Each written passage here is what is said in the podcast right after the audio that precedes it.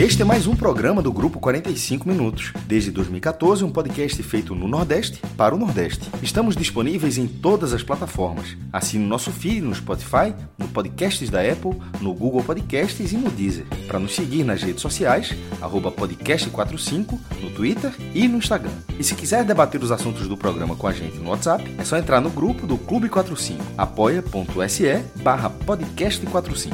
Muito obrigado pela escolha e pela confiança.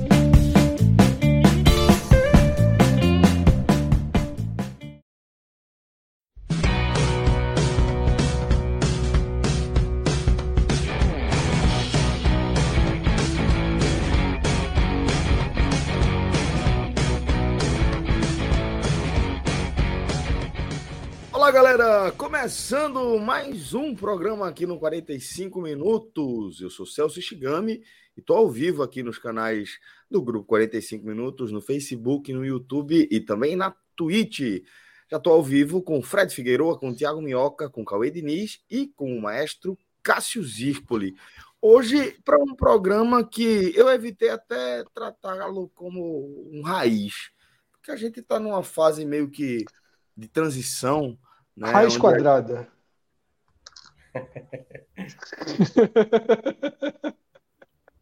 Foi boa, pô, pra caralho. Foi boa, Celso. É, eu gostei, eu gostei. É porque foi uma piada boa, matemática, pô. né? Para mim, eu, eu é. acabo. Obrigado, Bioca. Raiz cúbica, no caso, né? Porque a gente vai passar não é, apenas é, pelo futebol, como é, pelo, pela, pelo cenário do day after, né, das eleições, depois daquela nossa live histórica, e vamos finalizar com o nosso tradicional passeio para o Extra. Então é. Um, vai... um debate que é a nossa cara. É, a lógica de Celso, a raiz cúbica é melhor, mas é óbvio que o nome raiz quadrada é melhor do que raiz cúbica.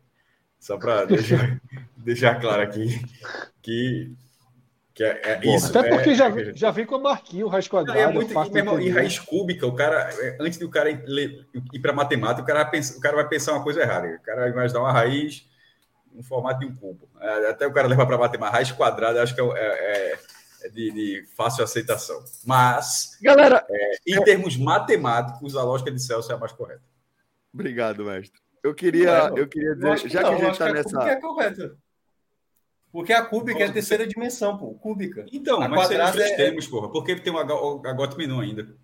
Ah, tá, tá, tá. Isso, isso. Que é o seguinte. Mas cara. a quadrada multiplica mais, né? Não, pô. Aí, Fred, aí, Fred, aí tu vai ter que dar uma ré, pô.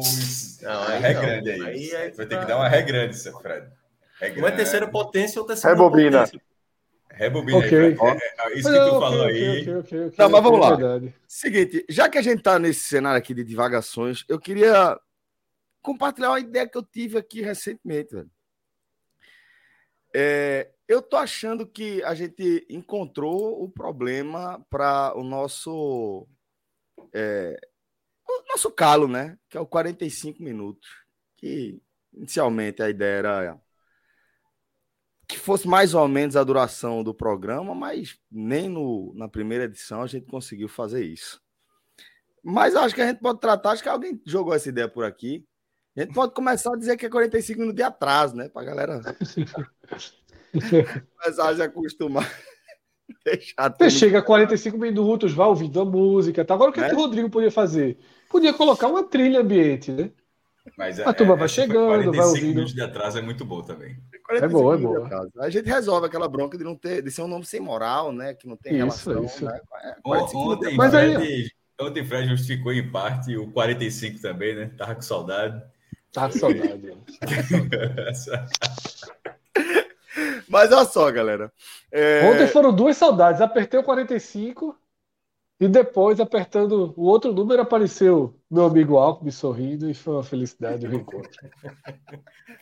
45, vê. 45 o cara fala com gosto. 13 ele fala o outro número. É, é difícil, é difícil para isso. É, mas. Eita, caralho. Mas eu ainda não sei, eu ainda não sei se alguém mostrou, se alguém mostrou como era a foto da urna e tá contando essa pra gente. Que, ah, duas vezes já, duas vezes já. Mas só mais uma, é depois é seguinte, galera. A gente, a gente tá aqui é, no Raiz Cúbica, né? Para tratar justamente de, de três abordagens completamente distintas, né? Do que vem sendo é a nossa programação. A gente vai falar, como eu disse, é, de futebol, seguindo a tradição do raiz, mas não tem como a gente simplesmente ignorar a política depois de daquela live histórica que a gente fez no domingo com 6 horas e 43 minutos de conteúdo é, no acompanhamento da apuração dos números, né?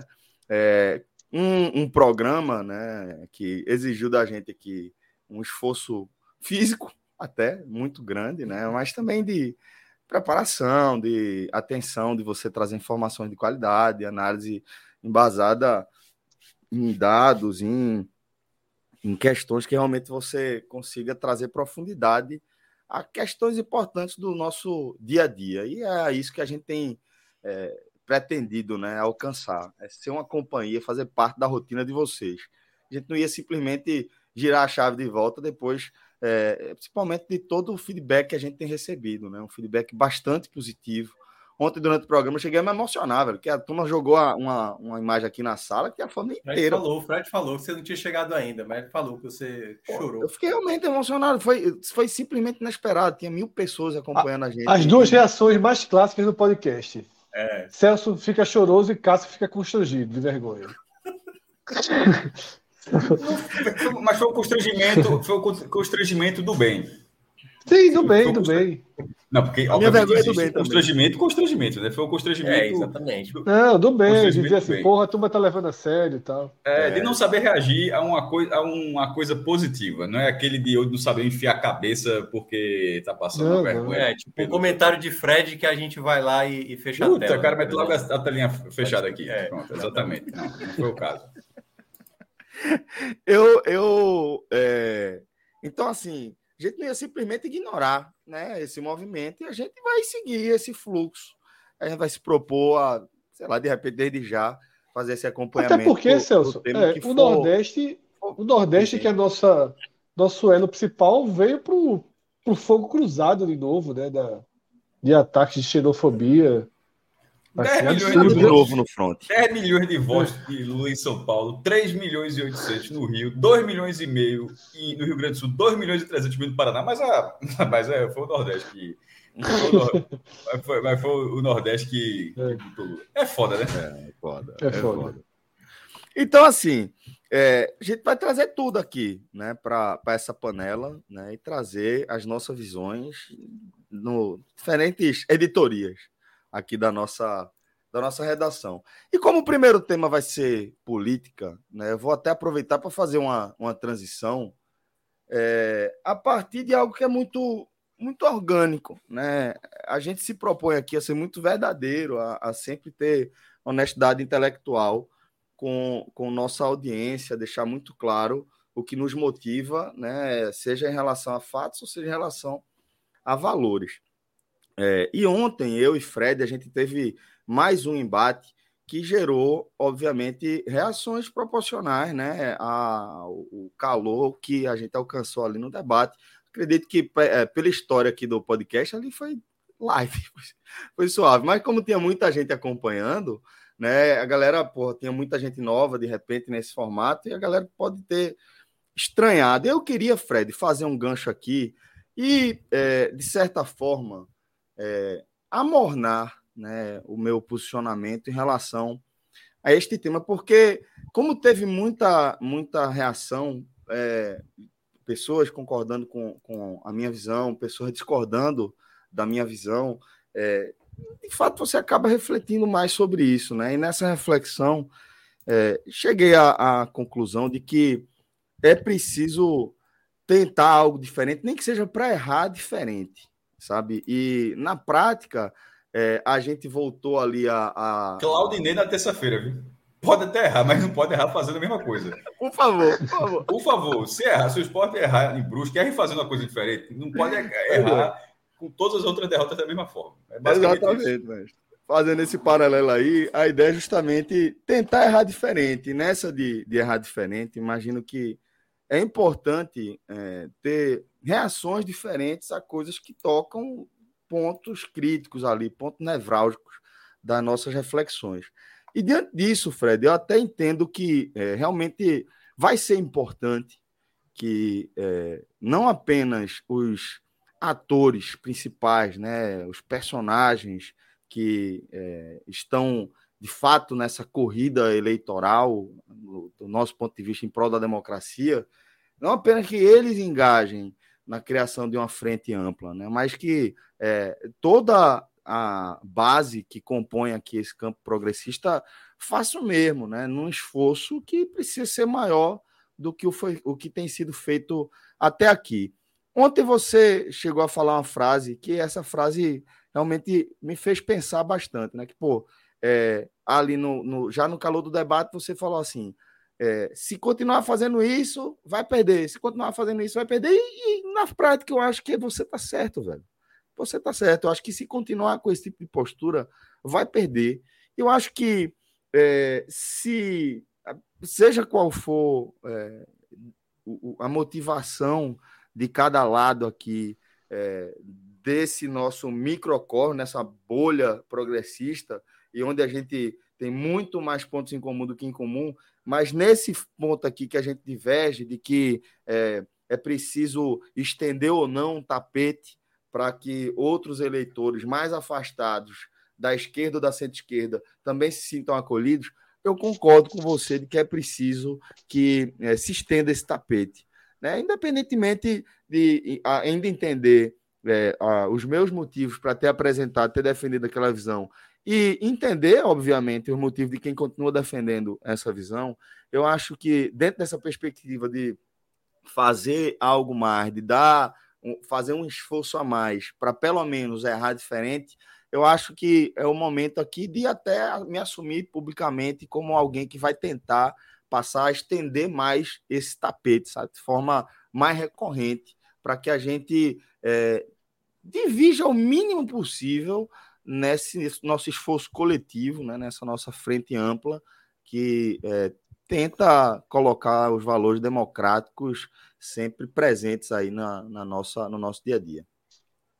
É, Celso, eu acho que, que importante até um reposicionamento, né? Porque eu acho assim que chegou a hora do tudo ou nada, sabe? E chegou a hora de entender que o ideal, o ideal já ficou para trás há muito tempo. O retorno, a curva de retorno, esse retorno da próxima direita ou à esquerda, já ficou para trás há muitos e muitos e muitos quilômetros. E eu acho que ficou para trás até a ideia, tá? É, e a possibilidade de Lula fazer um governo de esquerda. Porque não é nem isso que o Brasil precisa nesse momento, tá? Para além da eleição. Para além da eleição. O Brasil precisa de uma reconstrução. É quase que um governo de transição. E as entrevistas de Lula situam sua visão dentro dessa lógica. Lula, ele em vários momentos de suas entrevistas, de seus discursos, ele cita a necessidade de pegar o país, deixar o país, reposicionar o país como um lugar de democracia segura, tá? E de claro, mais atenção né? A gente aumentou o número de pessoas passando fome de forma considerável. Você tem que Metade fazer um socorro. país em segurança ambiental. É. Em segurança você... alimentar. alimentar. Você tem que fazer um socorro em áreas urgentes, mas você tem que entender que vai ser mais do que nunca necessário uma coalizão e um jogo político, e ele vem acontecendo. Até porque. A quantidade o, de legendas o... envolvidas na candidatura de Lula é muito maior do que ele jamais teve.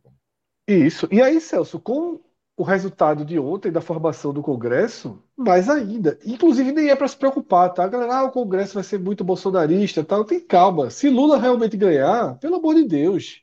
Ele sabe fazer essa costura, né? Metade pula do barco, não precisa nem chamar. Ganhou, tu já, já tem uns 5, 6 pulando.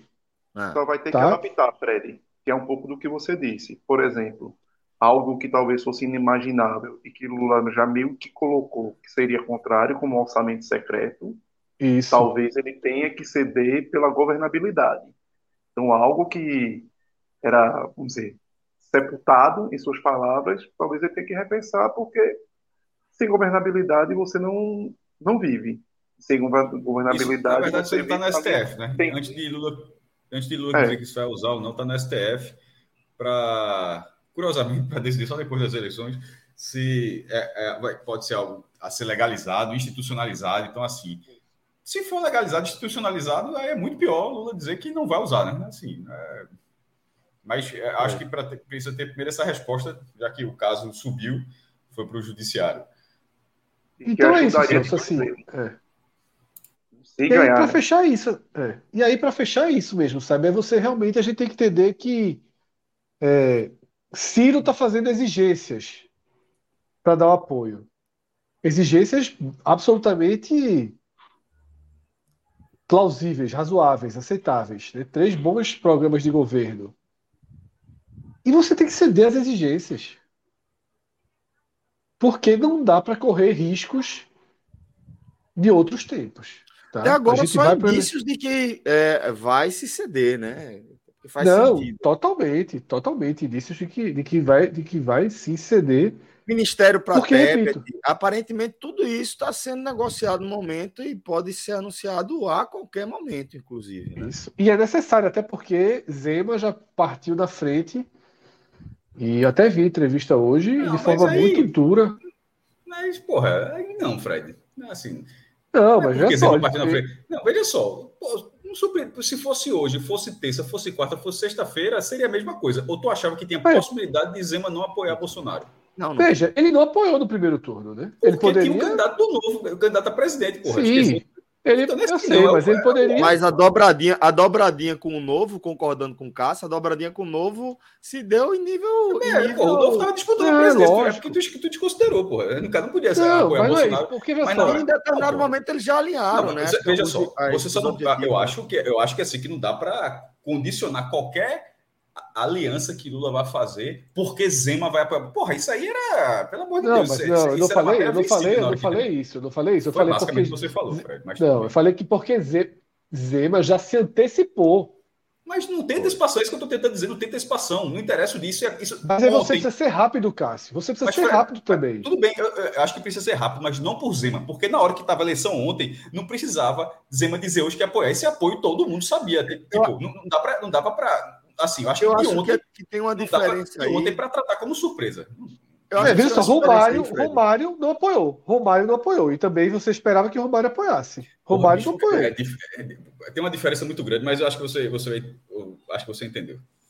Ô, Fred, eu acho, eu acho que tem uma questão importante aí. Né? É, eu, eu concordo com a visão de que ele já, já se antecipou e já falou lá, é, basicamente, que o apoio estava assinado, né? faltando só detalhes, né? assinatura do contrato ou divulgação do bid, algo, algo nessa linha. Né?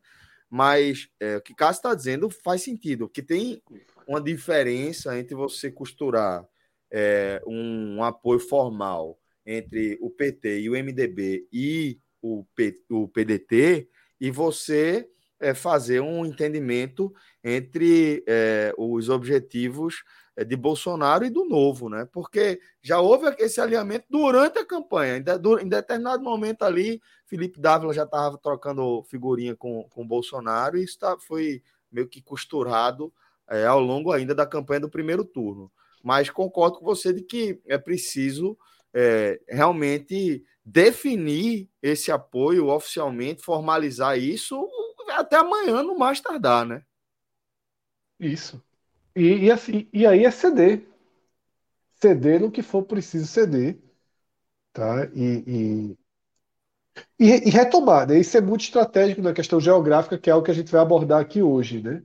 Já partindo até para esse lado. Porque eu acho que assim, mais do que nunca, é uma eleição que você tem que entender as nuances. Primeiro, eu até vi esse comentário hoje, eu não me lembro, acho que foi de Bolos, né, que falou.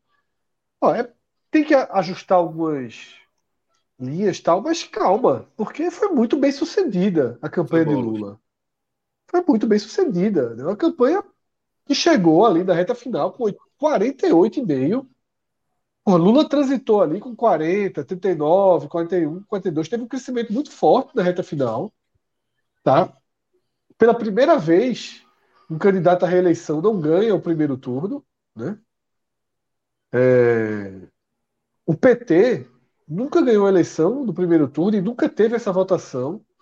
Lula se tornou. Ninguém teve a pessoa... essa, vota... essa votação. É, Lula é maior... se tornou a pessoa mais votada. É. Lembra aquele negócio, o papo do segundo turno? Bolsonaro tem eleito por 57 milhões de pessoas. Lembra, lembra aquela conversa que, que, era, que, 56, que, valida, esse, que, que, validava qualquer merda que ele falasse, porque 56. Pronto, foram 50. Foi o Lula que quebrou esse recorde ontem. Eu, eu, eu, passei assim, os últimos anos que não, tem 57 milhões, 56 milhões com você, Jair. O Brasil, pronto, ontem teve mais. Reflexo da diminuição do, de brancos e nulos, né? Inclusive, foi, é, foi uma é, eleição é que, que a galera. Que eu, que eu comentei até em off, Celso, que é o seguinte, né? Historicamente, a última vez que a gente viu o percentual tão baixo de brancos e nulos foi em 1994, que na época nem tinha a urna eletrônica, né? Então, desde Isso, 96, 96, quando a urna passou a ser utilizada, né? De 98 para cá, esse processo de votação, sempre a gente teve um percentual considerável de brancos e nulos. E quando eu até estava falando aqui antes da gente começar na água suja, se fosse na base dos 8%, que era geralmente que vem acontecendo ali nas últimas, nos últimos anos, né, no, nos últimos pleitos para presidente, Lula poderia ter sido eleito com essa margem, porque eu tinha feito esse cálculo. Quando eu vi a quantidade de eleitores que estavam disponíveis, tirei aquele velho 20%, que foi até a abstenção, que deu por volta de 21%, deu exatamente como eu projetei, só que eu tinha projetado brancos e nulos na casa do 8, de 8% ou 7%. Mas Se isso tivesse acontecido, também. quem atingisse 55 milhões estaria eleito no primeiro turno, que não aconteceu. Lula atingiu 57 e acabou chegando aos 48 por conta desse baixo número. E aí é que fica a primeira, primeira questão, né? O que fez baixar quatro pontos percentuais, que é muito para o eleitorado, é na casa de muitos eu tenho, milhões eu de tenho pessoas. uma opinião sobre isso. Pô, as pessoas estavam dentro de casa, pô. Em 2000, é 2020, pô. A, a abstenção ter sido menor agora? Não, não, abstenção tá, tá não. Brancos e nulos. O percentual, o percentual branco e nulo. Tá. Branco e nulo. Branco e nulo. Eu tenho uma visão sobre isso, Minhoca. Eu queria é. compartilhar aqui. É, eu acho que é, é cada um aqui, não só de nós cinco, né, que estamos é, na tela, mas da galera que está acompanhando aqui, acho que todo mundo sente de forma clara na rotina, no dia a dia, um crescimento do engajamento, número de pessoas com a política. Né?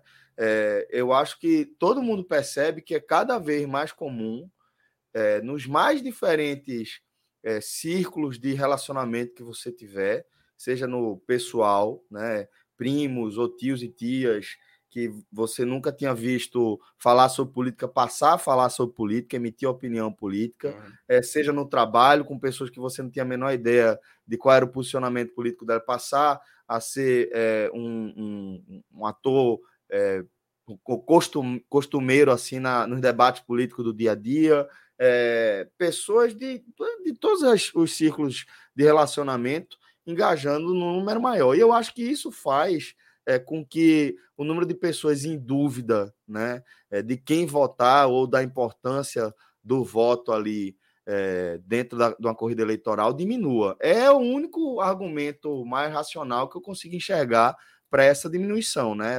Que, que, também vai refletir o tamanho da polarização que a gente viu, né? Entre os dois nomes. É, é porque, assim, em certa parte, esse mesmo cenário que você descreveu teve um pouco há quatro anos atrás, né? A gente teve, assim, algo desse tipo, mas não do, do peso do nome do Lula e de Bolsonaro, né? Eu acho que Haddad não tinha esse mesmo, esse mesmo ame hum. e odeio que Lula acaba promovendo, né? Então as Ninguém pessoas tem. passaram. Ninguém tem. Se, não, se, se, não, se, Lula não estivesse à disposição, Bolsonaro teria sido eleito ontem. Não é que, não é que tá, com tudo que teve, com tudo que aconteceu, e Bolsonaro ter tido essa eleição, a votação que ele teve ontem, fica, pelo menos para mim, fica muito claro, Minhoca, que pra se fosse qualquer outro candidato que não fosse Lula, Bolsonaro estava eleito ontem. Porque ele, ele, ele, ele teve essa votação. Com tudo que aconteceu, ele teve essa votação. Só que do outro lado, ele tinha um, um, um mamute da política. Faça uma ponderação, Porque é o seguinte. E aí a gente vai entrar nas pesquisas. As pesquisas indicavam um valor bem mais abaixo, percentualmente, para Bolsonaro. Isso. E eu estava conversando com o Cauê antes de entrar. É uma suposição, não estou falando nenhuma afirmação. Será que essa quantidade de, pessoal, de percentual não aumentou para Bolsonaro a ponto de ver, possivelmente, pessoas insatisfeitas com a possível eleição de Lula no primeiro turno a ponto de ter essa migração maior para Bolsonaro, é uma das possibilidades que eu me faço essa pergunta. Será que não teve? Mas 2000, veja só, 2018 sem pandemia. Tá, tá, tá, tá no auge também do antipetismo ali naquele momento. É, é, mas a data é 29%. Pô. Assim, não, não tem, tem. Tem só a situação do país, que está tá politicamente conturbada, economicamente está em, tá em queda e tal, mas não tem o malefício da pandemia que foi essa gestão de Bolsonaro na pandemia. E teve isso nesse tempo todo, recente, ou seja, a pandemia não é no primeiro ano de Bolsonaro, não, é agora, tá? a gente está vivendo nela. E a votação do cara foi maior. Assim, ele, ele eh, não mudou, pra, pra, não, fez, não fez diferença para ele. Fez diferença foi para o outro lado. O outro, o outro lado tem um puxador de voto muito, de votos muito maior. Não, é, assim, não tô falando, tô cravando nada, não. Então, pode ter sido até o que Minhoca falou, mas eu, eu vejo mais pelo cenário de que se, se fosse outro candidato, tivesse sido Haddad de novo, tivesse sido Dilma, tivesse sido. Pega qualquer petista aí, é, qualquer gente da esquerda, Freixo, qualquer. Danilo Cabral, que, aqui, que perdeu aqui, perdeu. qualquer Será nome que, você imagina. dissipado, Cássio? Será que Tebet não poderia ter crescido mais? O próprio Ciro poderia ter crescido mais? Não, aí, são cenários ia, ia, ser todo mundo, ia ser todo mundo engolido, pô. Eu não sei, a, não, a ponto de ser no primeiro turno, eu tenho dúvidas, certo? Eu acho até que ele terminaria em primeiro, mas a ponto de vencer no primeiro turno, eu não sei, não. Eu não consigo aí... ver como ele não venceria se não houvesse Lula, na verdade. Assim, eu, acho, eu, eu acho que o fator Lula é muito pesado, é muito pesado. Ele tem uma adesão muito grande. A rejeição, você está falando. Não, tanto para amar como para odiar, mas assim, a gente viu. o PT existiria. No ano pessoas... passado ele teve 46%, era Haddad. Não foi 46%? Por que quer ter menos agora? Eu sei, mas aí teve elementos da campanha que também é diferente da, da campanha mas, é, mas, mas a, a, parte do achômetro que eu estou dizendo, eu, tô, eu obviamente estou dizendo que é achômetro meu, é. é que os elementos aconteceram e não fizeram diferença para o eleitorado dele. O, é. As pessoas acham que a gestão de Bolsonaro foi boa. Essas pessoas, muitas pessoas votaram. Eu, e muitas é pessoas tá. acharam. Eu não, sei se o voto foi pensado nisso, Cássio. Eu não sei se irmão, o cara. É, aí, tem, aí é, é tá, só tu entrar. Cara... Se tu entrar num grupo bolsonarista, bolsonarista na essência, se você entrar num não, grupo bolsonarista bem. e passar meia hora, você tem. É, é, muito. Mas aí, Cássio, o grupo bolsonarista não são os 40 e tantos por cento. É isso que me Mas tá, aí, tá aí, tu vai voltar, aí tu vai voltar para aquele papo de novo de achar que é 20%.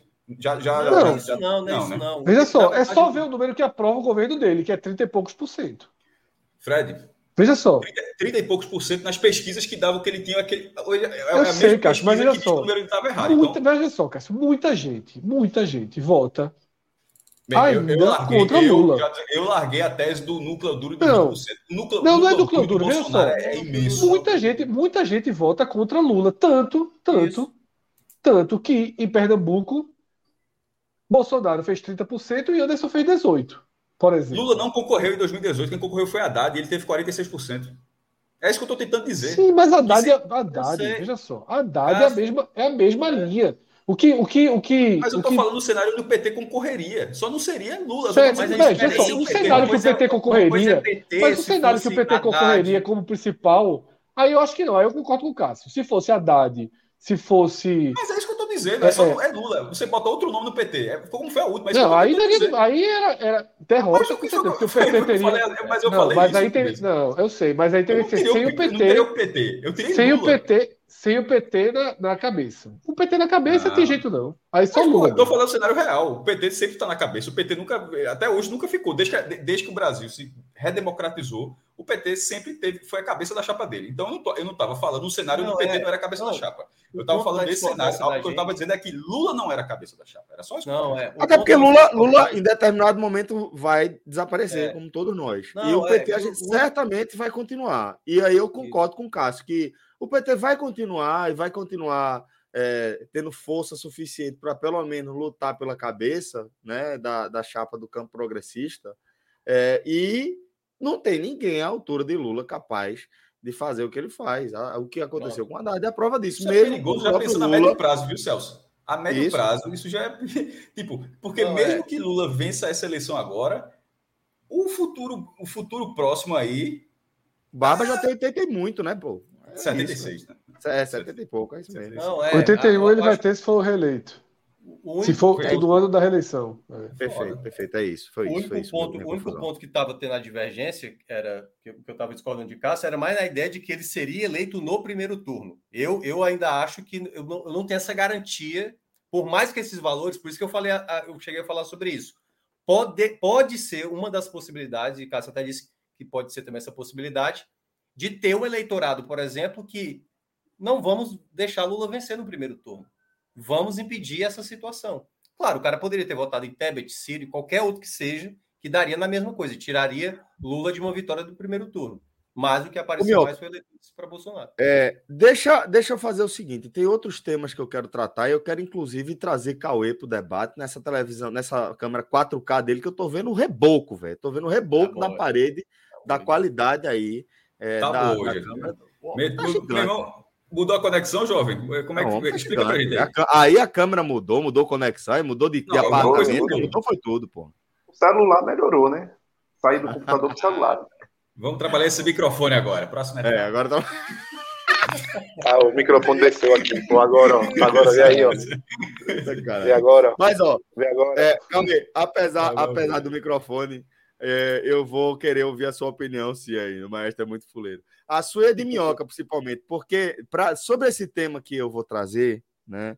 É, eu já ouvi bastante as visões de Fred e do maestro durante a nosso, nosso programa Pocket de ontem, né? Aquela coisa intimista, curtinha, que a gente fez ontem. Um expediente, é, porra. Foi um expediente. Expediente, pô, expediente, sete horinhas. É, e eu, mas é óbvio que eu vou querer atualização também de vocês sobre o tema que eu vou começar agora, que é as pesquisas, né? É, Minhoca, como estatístico, vai poder é, esclarecer bastante aí. É, correu, porra, miserável, ia poder colaborar bastante aí se não tivesse caído, mas daqui a pouco ele está voltando. Pronto, voltou. E eu vou usar como gancho o superchat que a gente recebeu, Rodrigo, de LFF Alves. Minhoca estava se abrindo, acho que ele caiu, mas estava acompanhando.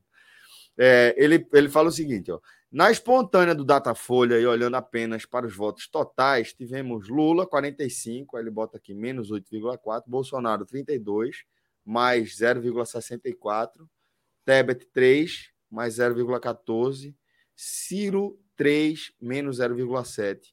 Abstenção ou erro de método?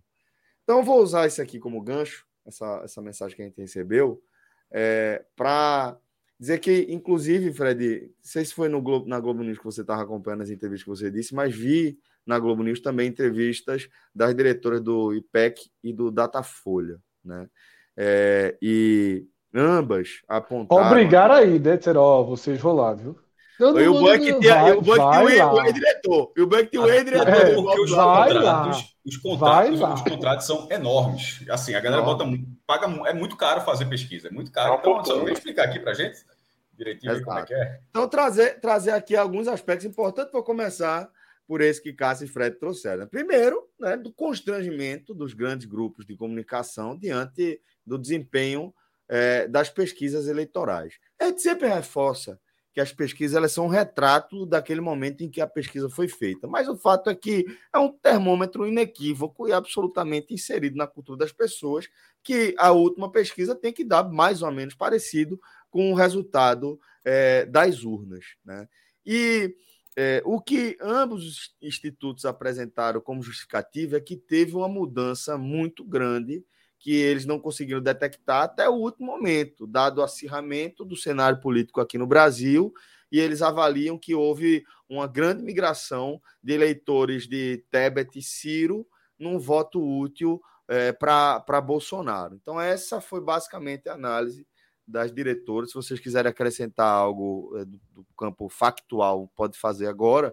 Mas o que eu queria ouvir era a opinião de Minhoca e de Cauê sobre todo esse cenário envolvendo é, os institutos de pesquisa. Até ontem, a opinião de Fred e de Cássio é a mesma, era é a mesma que continua sendo a minha neste momento, né? Que para mim, independentemente de, de, terem uma boa justificativa ou não, os institutos de pesquisa são os grandes perdedores dessa eleição, porque saem com a credibilidade duramente arranhada e a credibilidade é o principal é, modelo de negócio de um instituto de pesquisa. O fato é que está duramente arranhada, seja uma boa justificativa ou não. E era isso, Minhoca, que eu queria que você trouxesse a sua análise como estatística, o que é que você acha do desempenho desses institutos de pesquisa e dessa atualização desse cenário a partir das entrevistas das diretoras dos dois institutos. Então, Celso, eu confesso que eu não, não acompanhei a entrevista do, enfim, né, da, dos diretores do, de cada instituto, mas é, eu costumo falar sempre que a pesquisa ela não pode ser olhada nunca parada, né? É como você pegar uma imagem e achar que aquela imagem parada ela está acontecendo, vamos lá, fazer associação ao futebol, né? Foi falta, tocou na mão. Se a imagem parada não dá para ter conclusão, você tem que ter a imagem em movimento, né? E pesquisa também pode ser movimento, que a gente chama na estatística chamada tendência, né? Em alguns casos. Só que em alguns cenários, determinados institutos, é bom também a gente separar, né? É bom a gente tentar identificar quais eram os institutos que cada um analisou, com o percentual, com a sua amostragem e tudo mais. E o primeiro que eu vou citar, que no caso é o IPEC, desde quando era IBOP, já sofria bastante com resultados finais, ou seja, do pleito final, para as pesquisas que eles realizavam. Então, o IPEC sempre trabalhou com como é cada candidato à presidência nos estados, como é cada governador, quanto é senador, como foi, por exemplo, acho que há quatro anos, né, que teve a Dilma, por exemplo, perdendo ali, naquele momento, Dilma liderava. Mas, e aí eu acho que é um ponto que falta muito para os institutos, é uma análise de, de possibilidades de mudanças de cenário, tal qual a gente faz aqui no nosso 45 minutos. Quando a gente for falar aqui da série, da série A e da série B, a gente analisa o que está por vir de tabela. A gente não pode olhar só o esporte, por exemplo. Ah, o esporte jogando fora de casa até agora não venceu nenhuma.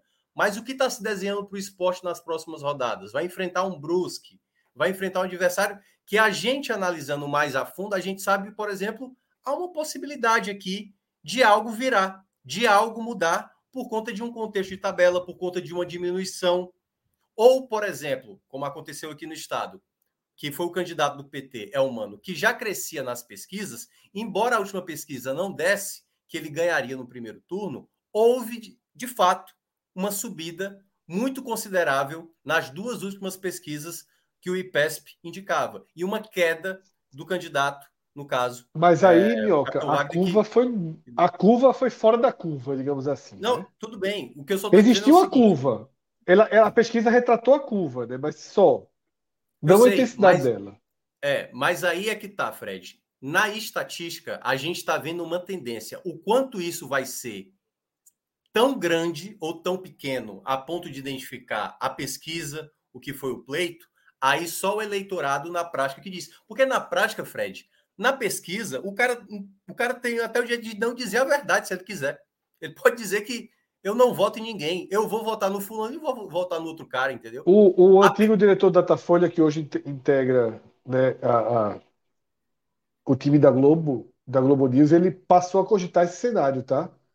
De que é. existe tanta resistência dos eleitores de Bolsonaro aos institutos que eles não se sentem à vontade sendo entrevistados. Né? Tem o constrangimento de dizer que ele se sente constrangido de dizer que vota Bolsonaro, ou até mesmo faz uma coisa mais, mais jogada ali. Aconteceu também nos Estados Unidos isso, Fred. Então é algo que eles estão tentando captar desse voto mais à direita, mais extrema direita, vamos dizer assim, de que o, o eleitor ou faz isso de forma deliberada ou faz isso de forma envergonhada, mas que termina não refletindo nos dados gerais da pesquisa de uma forma correta. Ó, eu mandei para Rodrigo, eu não sei se ele vai poder colocar de imediato ou se vai precisar de mais um tempo, exatamente o resultado, certo, para presidente e o que cada tem aí, no caso, não tem todos os institutos, tem, se não me engano, sete. Não tem Paraná Pesquisas, não tem. Uh, mas tem boa parte delas. Tem Datafolha, tem IPEC, tem IPESP, tem Atlas Intel. Então, são sete institutos, e lá mostra que boa parte do que os institutos falaram os candidatos, isso é muito importante falar. O que cada candidato teve de percentual, muito próximo, os institutos acabaram acertando. Onde todo mundo errou? Bolsonaro. Todo mundo errou Bolsonaro na margem que cada um estabeleceu, certo? Mas a maioria dos institutos acabou acertando o cenário de muitos candidatos. Principalmente o Datafolha na sua última pesquisa, que, se eu não me engano, foi 2 milhões e meio de pessoas entrevistadas né, naquela última pesquisa que foi publicada no sábado. Esse, para mim, é o dado mais significativo. Eu queria muito que o Rodrigo colocasse na tela, para até para explicar como o Datafolha, com um erro, principalmente no colégio eleitoral muito representativo, que é São Paulo, que para mim é onde entra o principal erro, que até Cauê já mencionou ali um pouco na água suja, né? Dessa, dessa questão do eleitorado fora da capital de São Paulo, o quanto isso vai impactar possivelmente nessa não decisão do primeiro turno e onde Bolsonaro acabou crescendo bastante. Então, as pesquisas, de uma certa maneira, elas cometeram falhas, porém há alguns cenários que poderia se analisar não para justificar o erro, mas mostrar uma possibilidade. Por exemplo, algo que a CNN ontem fez de maneira bem equivocada, certo? Analisando, porque é o seguinte, foi que a CNN fez. Pegou Lula, pegou Bolsonaro e fez a diferença percentual em cada um dos institutos. Olhou a diferença percentual de um para o outro. E depois estabeleceu a diferença que acabou acontecendo na eleição. Pronto, tá aí, ó. Na imagem, para quem está acompanhando, tem o percentual, certo? Das urnas já apuradas. Está faltando uma sessão apenas, que é lá no Amazonas. E aí tem esses percentuais. Lula com 46,3, Bolsonaro com 41,3 e nas colunas seguintes, como foi o desempenho de cada um desses institutos. Atlas, Datafolha, IPEC, IPESP, Quest e a CNT, MDA, que também teve. Cada um com seus percentuais. Olha que curioso. Aí, só para deixar claro, são os percentuais dos votos totais. Totais. Não são votos válidos. Por que, que eu estou falando isso? Porque eu acho um grande equívoco, certo, dos institutos, desconsiderar o eleitorado, mesmo que pequeno, dos indecisos. Lá embaixo, Datafolha indicava 2, IPEC indicava 3. Então não era um valor tão alto assim, certo? Mas por que, que eu estou dizendo isso? Porque quando você pergunta numa pesquisa em quem você vai votar, o percentual do candidato certo? Que for aparecer na pesquisa, ele tem que ser próximo ao valor total, ao valor total, porque brancos e nulos vão aparecer. E se você olhar brancos e nulos, todos os, os institutos batem na margem de erro, todos os candidatos abaixo de 1% ali, da Soraya para baixo, todos bateram também na margem de erro. Ciro só não bateu no IPESP e na Quest. Tebet não bate na do Atlas e, no caso, o Lula só não bate ali no Atlas, porque assim, o Atlas foi o mais próximo que conseguiu identificar que Bolsonaro chegaria nessa margem. Porém, como a margem de erro do Atlas era muito pequena, só de um ponto percentual, aí ele acabou não conseguindo acertar na margem de erro estabelecido. O que é que eu quero dizer? Nesse cenário, nesse cenário que a gente teve, por exemplo, do Datafolha, não houve nenhum erro, obviamente, houve o erro do Bolsonaro, mas dos outros candidatos não dá para dizer. Só que aquela diferença que a CNN fez é errado você fazer essa comparação. A pesquisa não era para saber a distância de Lula para Bolsonaro. Não era isso que a pesquisa ia dizer. Porque, só para dar um exemplo, aparecia 48% para Lula, certo? E 34% para Bolsonaro. Então, a diferença real era de 14 pontos percentuais? Não, não é isso que a pesquisa dizia. A pesquisa tem uma margem de erro. Lula poderia estar com 50% e Bolsonaro com 32%. A, a diferença poderia ser de 18% como também poderia ser 44 contra 36. Mesmo assim, 8% a, a, acaba sendo acima do que a margem que foi de 5%. Então a pesquisa, ela você não pode tirar outras métricas, outras métricas em cima do valor real de cada candidato, do valor de fato total. Tem uma pergunta aí, Fred. Estou sentindo que você quer perguntar. Não, não, tranquilo. Tranquilo, né? Pode então, assim, o, o, ponto principal é o, é o percentual de Bolsonaro, que só a Atlas chegou mais próximo de, desse valor, né? De tentar ali. E aí, quando você acabar, já que você citou a Atlas, eu queria fazer uma pergunta depois sobre a Atlas, mas fecha aí. Certo. Então, assim, boa parte conseguiu acertar o percentual de cada candidato. Só o que é que aconteceu? E aí, para dar uma explicação. Não estou dizendo, obviamente, para justificar o erro que foram do, dos institutos. O Datafolha, o Datafolha que eu considero mais confiável. Se você olhar, Lula cai dois pontos percentuais do que era a pesquisa em relação ao pleito. Tebet, dois pontos. Ciro, dois pontos. Soraya, meio ponto ali, certo? Se você soma todas essas quedas, ou seja, todos esses candidatos, Lula, Tebet, Ciro e Soraya, eles ficaram abaixo, abaixo do que realmente a pesquisa indicava, certo? Abaixo. Quando você, cada vez que ele está abaixo, acertou, certo? Está na margem de erro, acabou acertando. Porém, como eles estão abaixo, esse percentual ali, se o Lula ficou abaixo, esse percentual vai para alguém. Se Tebet foi abaixo, esse percentual foi para foi alguém. Dá praticamente complementar ao que o Bolsonaro acabou tendo de ganho. Eu não estou dizendo que eleitores de Lula, de Tebet, de Ciro e de Soraya migraram para Bolsonaro. A questão é que eles estiveram na margem de erro e essa margem que estava estabelecida acabou aparecendo para Bolsonaro, o que os institutos, e eu estou falando especificamente do Datafolha, acabou não revelando e que mais à frente eu vou mostrar aonde foi o maior erro do Datafolha na minha avaliação, que foi em São Paulo. Um dos pontos, Minhoca, que eu não me lembro se foi do Datafolha ou se foi do IPEC hoje na Globo, acho que foi do Datafolha. Foi Datafolha. Ela abordou ao comentar, sem citar o nome, os resultados da Atlas, ela falou o seguinte: é, isso a gente até tinha debatido antes da, da eleição. Ali, quando trazia Bahia, que, né, que Lula Bonfim fazia aquela análise da Atlas, que ela falou: veja só, o Datafolha ele trabalha com pesquisa e ponto. Outros institutos, que ela estava se referindo ao Atlas, trabalham com pesquisa e projeção. Existe uma leitura pós-pesquisa e existe uma projeção, citando, por exemplo, porque o partido era indicado, né? então tinha a força do PT era, era colocada para Jerônimo.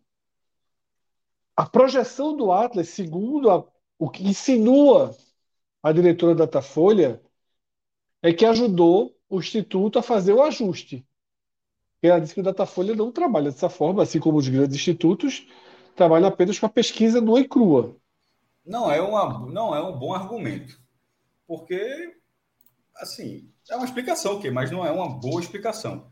É. Você foi com a impressão aí, que, ó, então você deveria fazer com isso. Eu acho, mas porque, eu acho porque se outro resultado, se outro resultado foi muito mais fiel, assim, então o cara, porque ao falar isso parece que ele está dizendo, ó, eles fazem outra coisa, mas a outra coisa está dando um resultado mais fiel. Exatamente. Mas eu acho, eu acho o seguinte, eu acho muito parecido com o que você acabou de falar. Eu acho que é uma boa justificativa, mas é uma péssima estratégia. Porque, beleza, eu entendo que o que ela está dizendo é: eu tirei um retrato daquele momento, eu não estava projetando a linha de chegada. Mas o fato é, e foi isso que eu quis falar ali naquela abertura, o fato é que o público, as pessoas, avaliam o desempenho dos institutos de pesquisa a partir dos números que elas divulgaram e cruzam com o resultado das urnas. Esse Sem é um contar que o retrato foi na véspera, né? Não é o retrato da, do mês passado. Né? Tem isso também. É um retrato da véspera. É, mas assim, acontece geralmente, Cássio, por exemplo, quando tem uma pesquisa, e eu acho que até você já mencionou uma vez aqui, o Datafolha não trabalha com casa decimal. Isso é um grande problema. É um grande problema. Por quê? Já foi se Soraya, por exemplo, se Soraya apareceu na pesquisa com 0,5 e o Datafolha arredonda para 1%, ah, já é meio para zero. É, pois é. Ele arredonda mas que foi 0,6. O arredonda... Não, mas só para falar exatamente o que você está dizendo, só para você continuar, mas só para explicar como é o arredondamento da Datafolha. 0,6 vai para 1 e 1,5 baixa para 1. Para subir para 2, você tem que ser 1,6. É, e, e, é o clássico 2012, a pesquisa da Datafolha da, da, de 2012 da portuguesa. Que, se não me engano, a portuguesa teve. É, apareceram lá Fluminense e Portuguesa com 1%. Como assim? Fluminense e Portuguesa tem a mesma torcida no Brasil.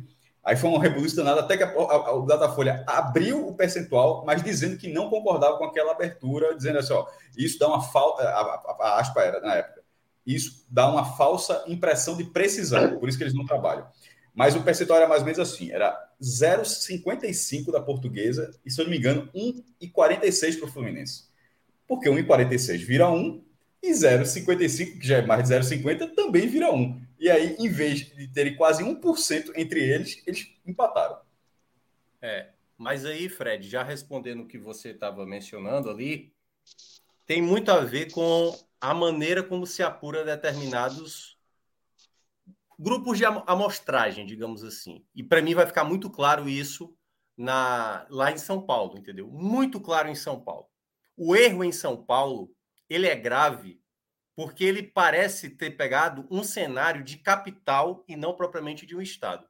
Muito claramente isso aconteceu, porque é em São Paulo que Lula, por exemplo, liderava, que Haddad liderava, e que não se comprovou na prática, principalmente quando você olha o mapa de São Paulo pelos municípios, tirando ali a capital. Então prevalece muito essa diferença dentro do estado de São Paulo, a ponto da gente principalmente afetar, né? Eu acho que Cauê tinha mencionado, né, Cauê? Por volta de 12 milhões, né? Que é fora do, do estado. É, 12%, 12% representa a população do interior de São Paulo, com a informação do eleitorado brasileiro, né? Do eleitorado brasileiro, ou seja, é um percentual significativo. Então, qualquer mudança que ocorre ali, qualquer deslize nesse campo feito da pesquisa, pode deturpar totalmente, até porque uma das coisas que o Minhoca estava colocando até antes a gente conversando, é, três pessoas são entrevistadas em determinado campo, determinado lugar, se aquelas três dão o voto para alguém, aquilo ali está significando 100%. Só que são três pessoas. Então, tem, assim, tem, é, um, é um cuidado muito grande que precisa se ter para não dar uma distorção. Sobretudo no lugar. A amostragem, Cauê, da última. A, a, da, a da Vespa vão ficando cada vez mais, cara, né? mais caras as pesquisas. Isso, a última, se não me engano, foram 12 mil pessoas, porque o, o clássico é 2.500, 2.600 pessoas. E a última 12 mil, que, é que para esse nível de pesquisa é uma amostragem enorme. Assim, é, é, excepcional, pô, seis vezes mais do que uma pesquisa na a, a, a maior pesquisa de torcida que teve esse ano, que foi a do IPEC, que foi o Globo que encomendou no começo do ano, todo mundo falou, ali teve duas mil pessoas pô, que foram ouvidas. É. Aí, de repente, 12 mil é muito maior. É, Eu... e, e, e, sobre, só esse parênteses, sobre pesquisa, Sim. Porra, quem acompanha assim, eu, eu defendo pesquisa há muito tempo, eu acredito, eu acredito, é algo que eu trabalho, eu coloco no blog, a galera tem o maior interesse, assim, é, eu, eu, adoro, eu adoro o tema. Então, mas eu não posso ficar preso quando o tema pode ser melhorado.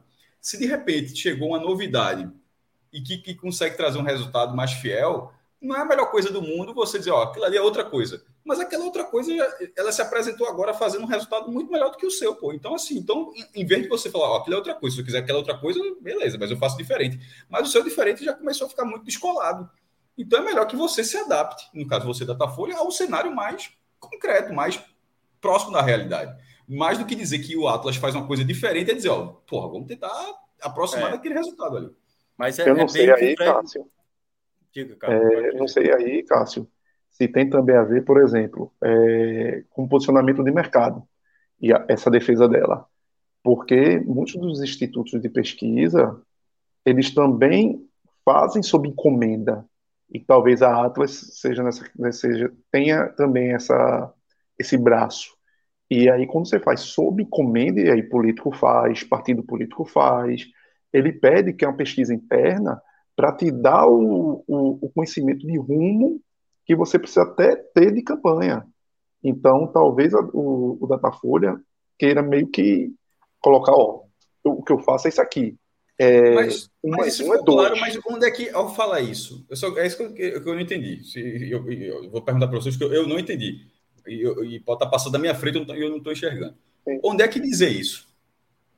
Beneficia de alguma forma o Datafolha. Dizer, olha só, a gente faz pesquisa, eles não fazem só pesquisa, eles fazem pesquisa é. e projeção.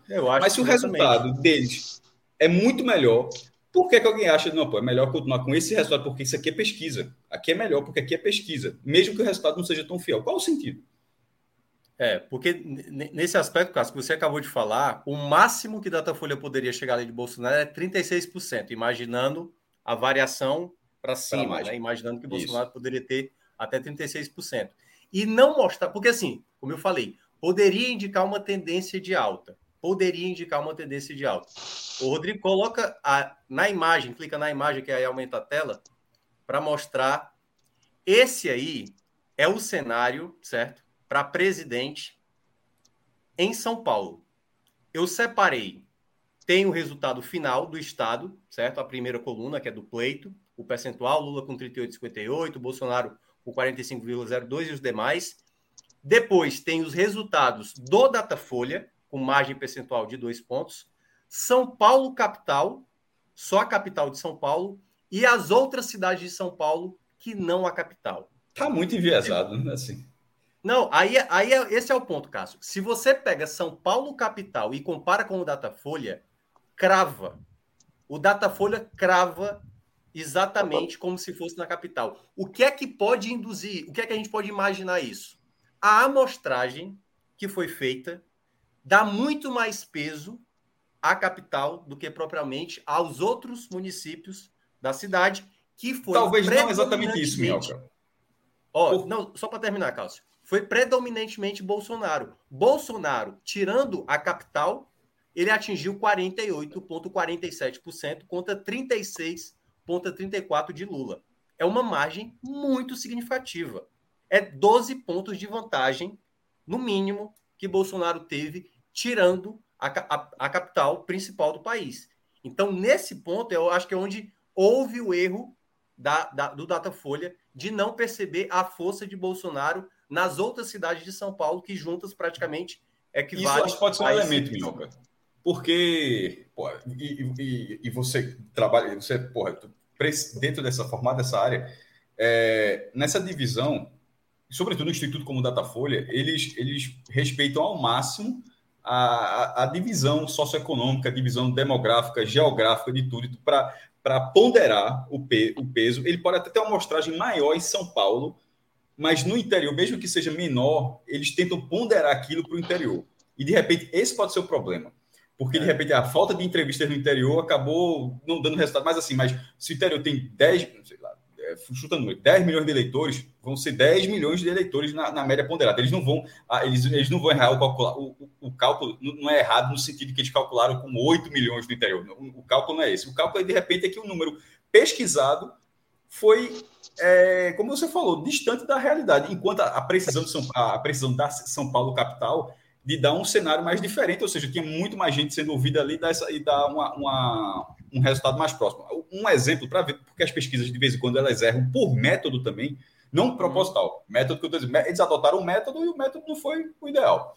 É, para você ver como tem toda uma evolução, né? Porque a, pesquisa está ali, ela é, é certa e ponto final, ela, ela, tem vários erros. A primeira pesquisa de torcida da história, que foi a, a do Ibope nacional, foi até, até, até que nos comentários, Cleiton Silvestre que achou, num, num, acho que foi no Jornal do Brasil, assim, resquício, 1969, a pesquisa, ela, ela, ela é, a pergunta era errada. A, a, a, primeira pesquisa nacional de torcida, na verdade, a pergunta foi a seguinte: na sua opinião, qual é o time de maior torcida do Brasil? Essa não era a pergunta. Aí as pessoas não respondiam o time dela, as pessoas respondiam qual era o time mais popular. E, e, e, e o Santos foi o time mais popular do Brasil.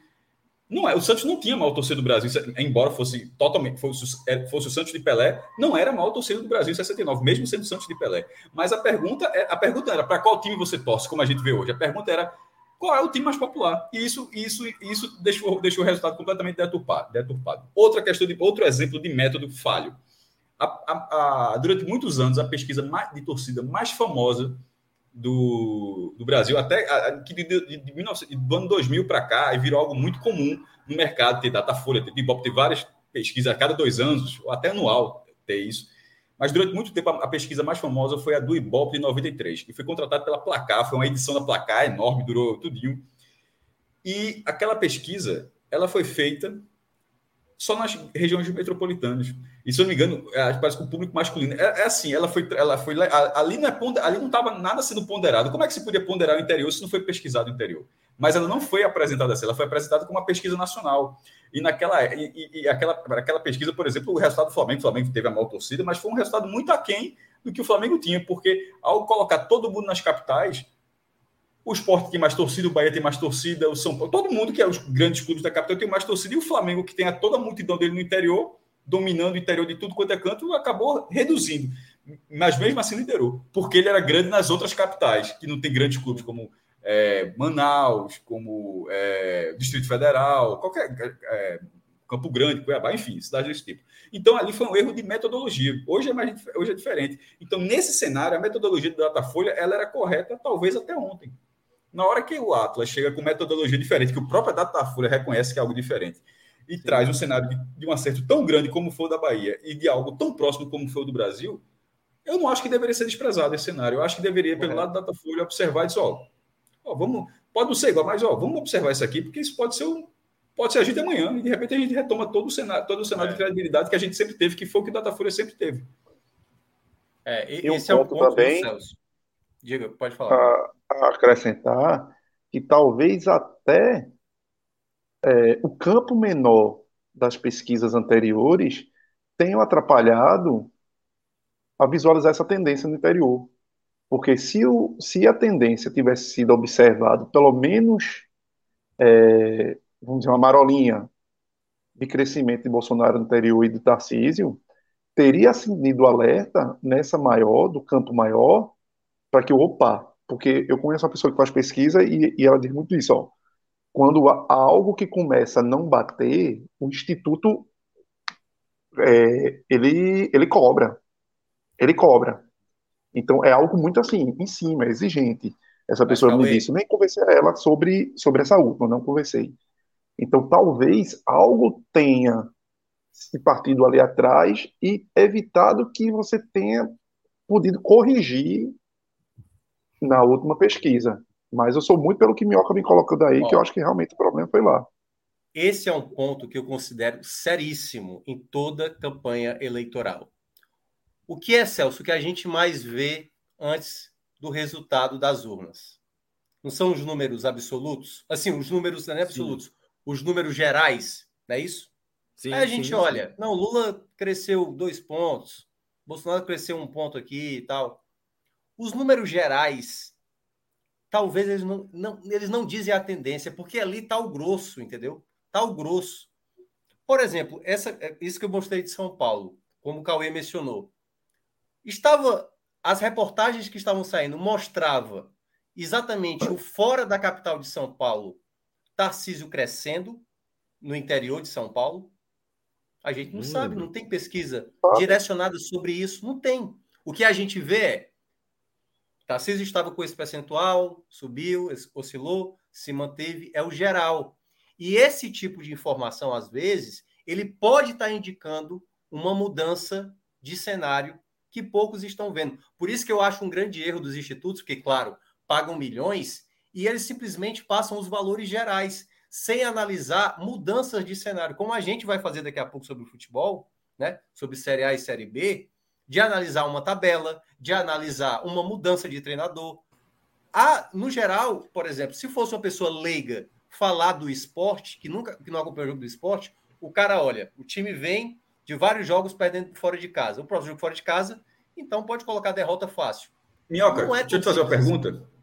É, até que ponto é, a, a, falta da população oficial do Brasil já pode ser um, um problema em relação às né? Porque o último censo, a última população oficial do Brasil foi de 2010.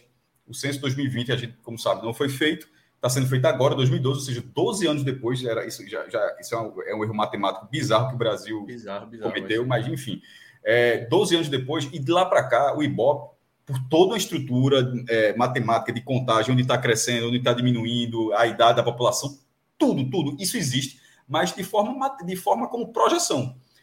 Se você entrar no site do IBGE, você consegue pegar a projeção de cada estado, qual é a população da Bahia nesse momento aqui. Amanhã vai ser diferente, eles conseguem, todos os dias eles atualizam, eles, eles projetam quantas pessoas estão morrendo, quantas estão nascendo, a taxa de natalidade, a taxa de mortalidade, tudo. Mas tudo a partir de contas que vão sendo processadas ao longo desses anos, sem um dado preciso. Isso tudo com um dado de 2010.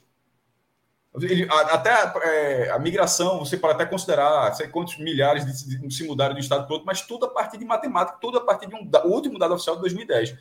Eu estava pensando se, se, isso já pode estar em alguma. Porque os institutos, como o Mioca falou logo no começo, os, os, os institutos eles se, eles se baseiam, que tem que se basear no dado oficial do Brasil. E o dado oficial do Brasil desse, ou, ou do PNAD, ou do, do, próprio BGE, eles estão com 12 anos de, de, defasados. Eu acho que se em algum momento já pode ter um mínimo, de, um mínimo pelo menos, um mínimo de influência.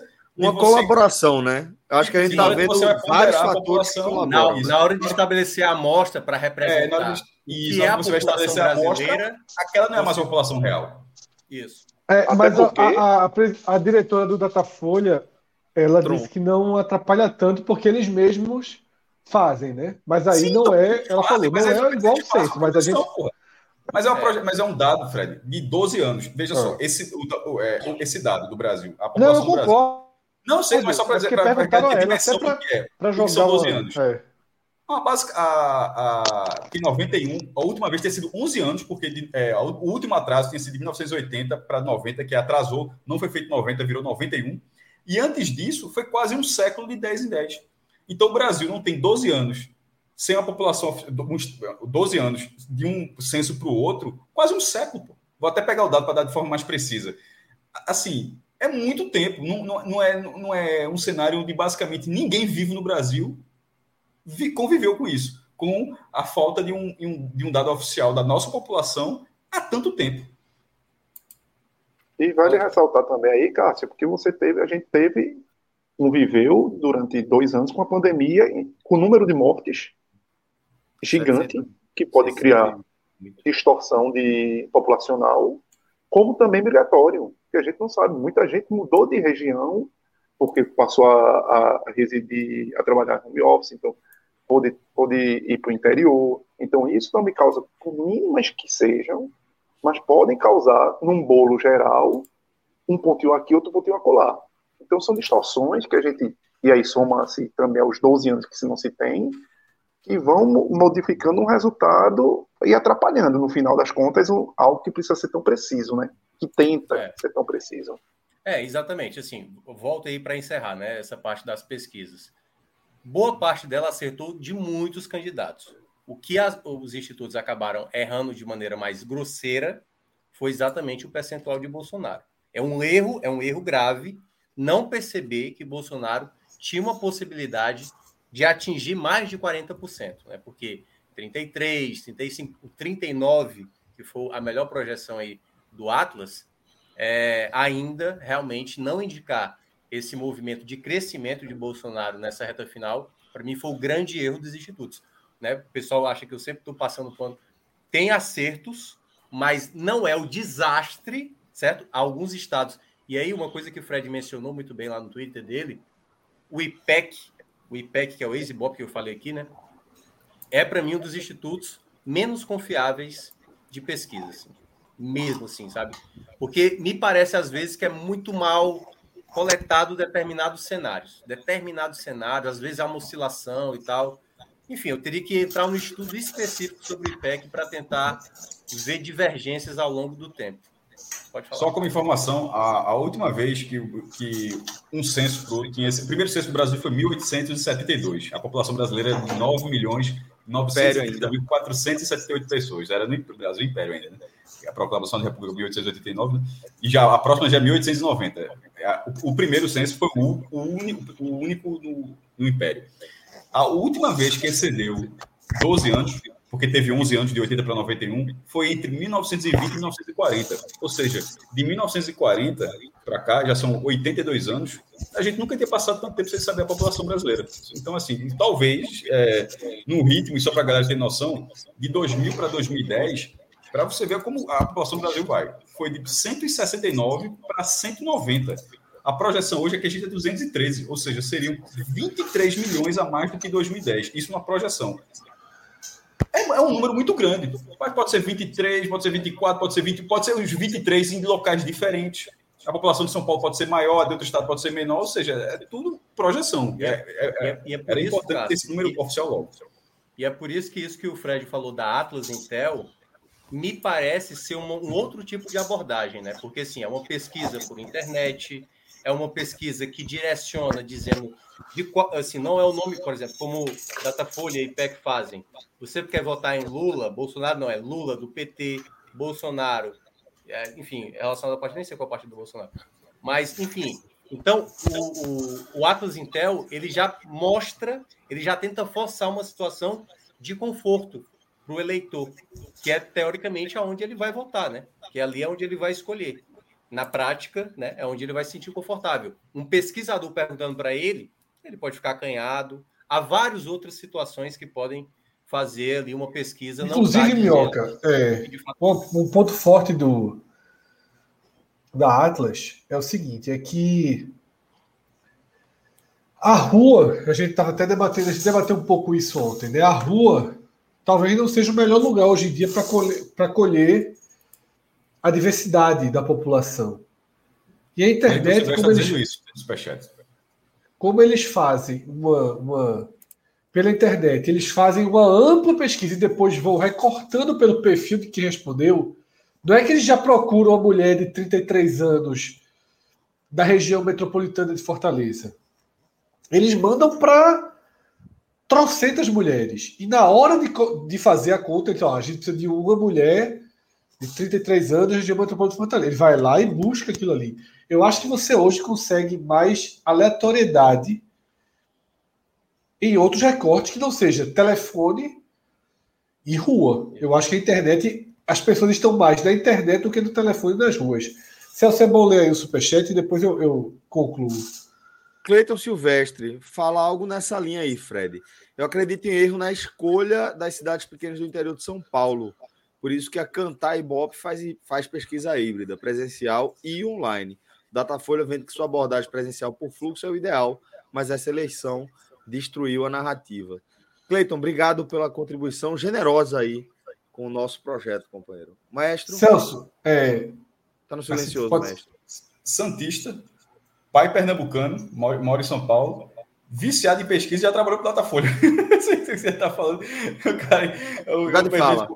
Com, assim, com, é um cara que gosta muito, que gosta muito do tema. Acho que é por isso que ele está nesse primeiro bloco aqui, ele viu ali a chamada que ele, ele gosta muito do tema relacionado à torcida, à pesquisa de torcida. Pesquisa Jogasse o Santos ainda, pô, como o time mais popular do Brasil, aí pronto. Foi, mas ele que achou essa pesquisa, essa pesquisa na época do Diário, rendeu pra caramba, foi até, até no Redação Sport TV no, no, no dia, é, porque era muito curiosa. No final, né? No final, né? No último bloco, né? Santos, né? É, agora o Santos. É, agora o Santos. É. Vai, Fred, volta, irmão. É, o Mioca citou, né? Uma, um, eu fiz um levantamento hoje dos resultados do IPEC. Por que do IPEC? Porque o IPEC distribu fez o de todo mundo no sábado, né? Aquela última pesquisa do sábado. Senador também fez todo. É, senador, eu nem mexi, porque senador, assim. Senador é. Insanidade. É, é tiro A galera faz porque quer, faz porque quer, não é para fazer. Não, é, senador, senador é tiro no pé. É, eu tava comentando, Minhoca, que é feito a gente fazer áudio guia, velho. A projeção que a gente não. vai fazer é para errar no fim, velho. Se acontecer tal qual aqui, se acontecer tal qual aqui, Fred, por exemplo, Camilo Santana, né, que foi é, eleito como senador, o ex-governador, batia na casa dos 70%. Aí pode fazer à vontade, aí tá tranquilo. Agora, é. ter ali uma diferença de 10 pontos percentuais, aí já é brincar, já é brincar de, de errar. São Paulo foi absurdo. É, se quiser citar o Senado, eu até pego antes, que eu acho que eu citei aqui. Mas você já falou ontem, né? Que já, que, que é, mas aí, assim. é, foram 27 pontos percentuais. 27. É. Uma pesquisa errar 27 pontos entre o primeiro e o segundo colocado. Não é 7, não. São 27 pontos. É você dar 45 a 31 e o resultado ser 49 para o outro a 36. Mas aí eu fiz um levantamento, Celso, como eu ia dizendo, só desse recorte do IPEC é o seguinte: só governo, tá?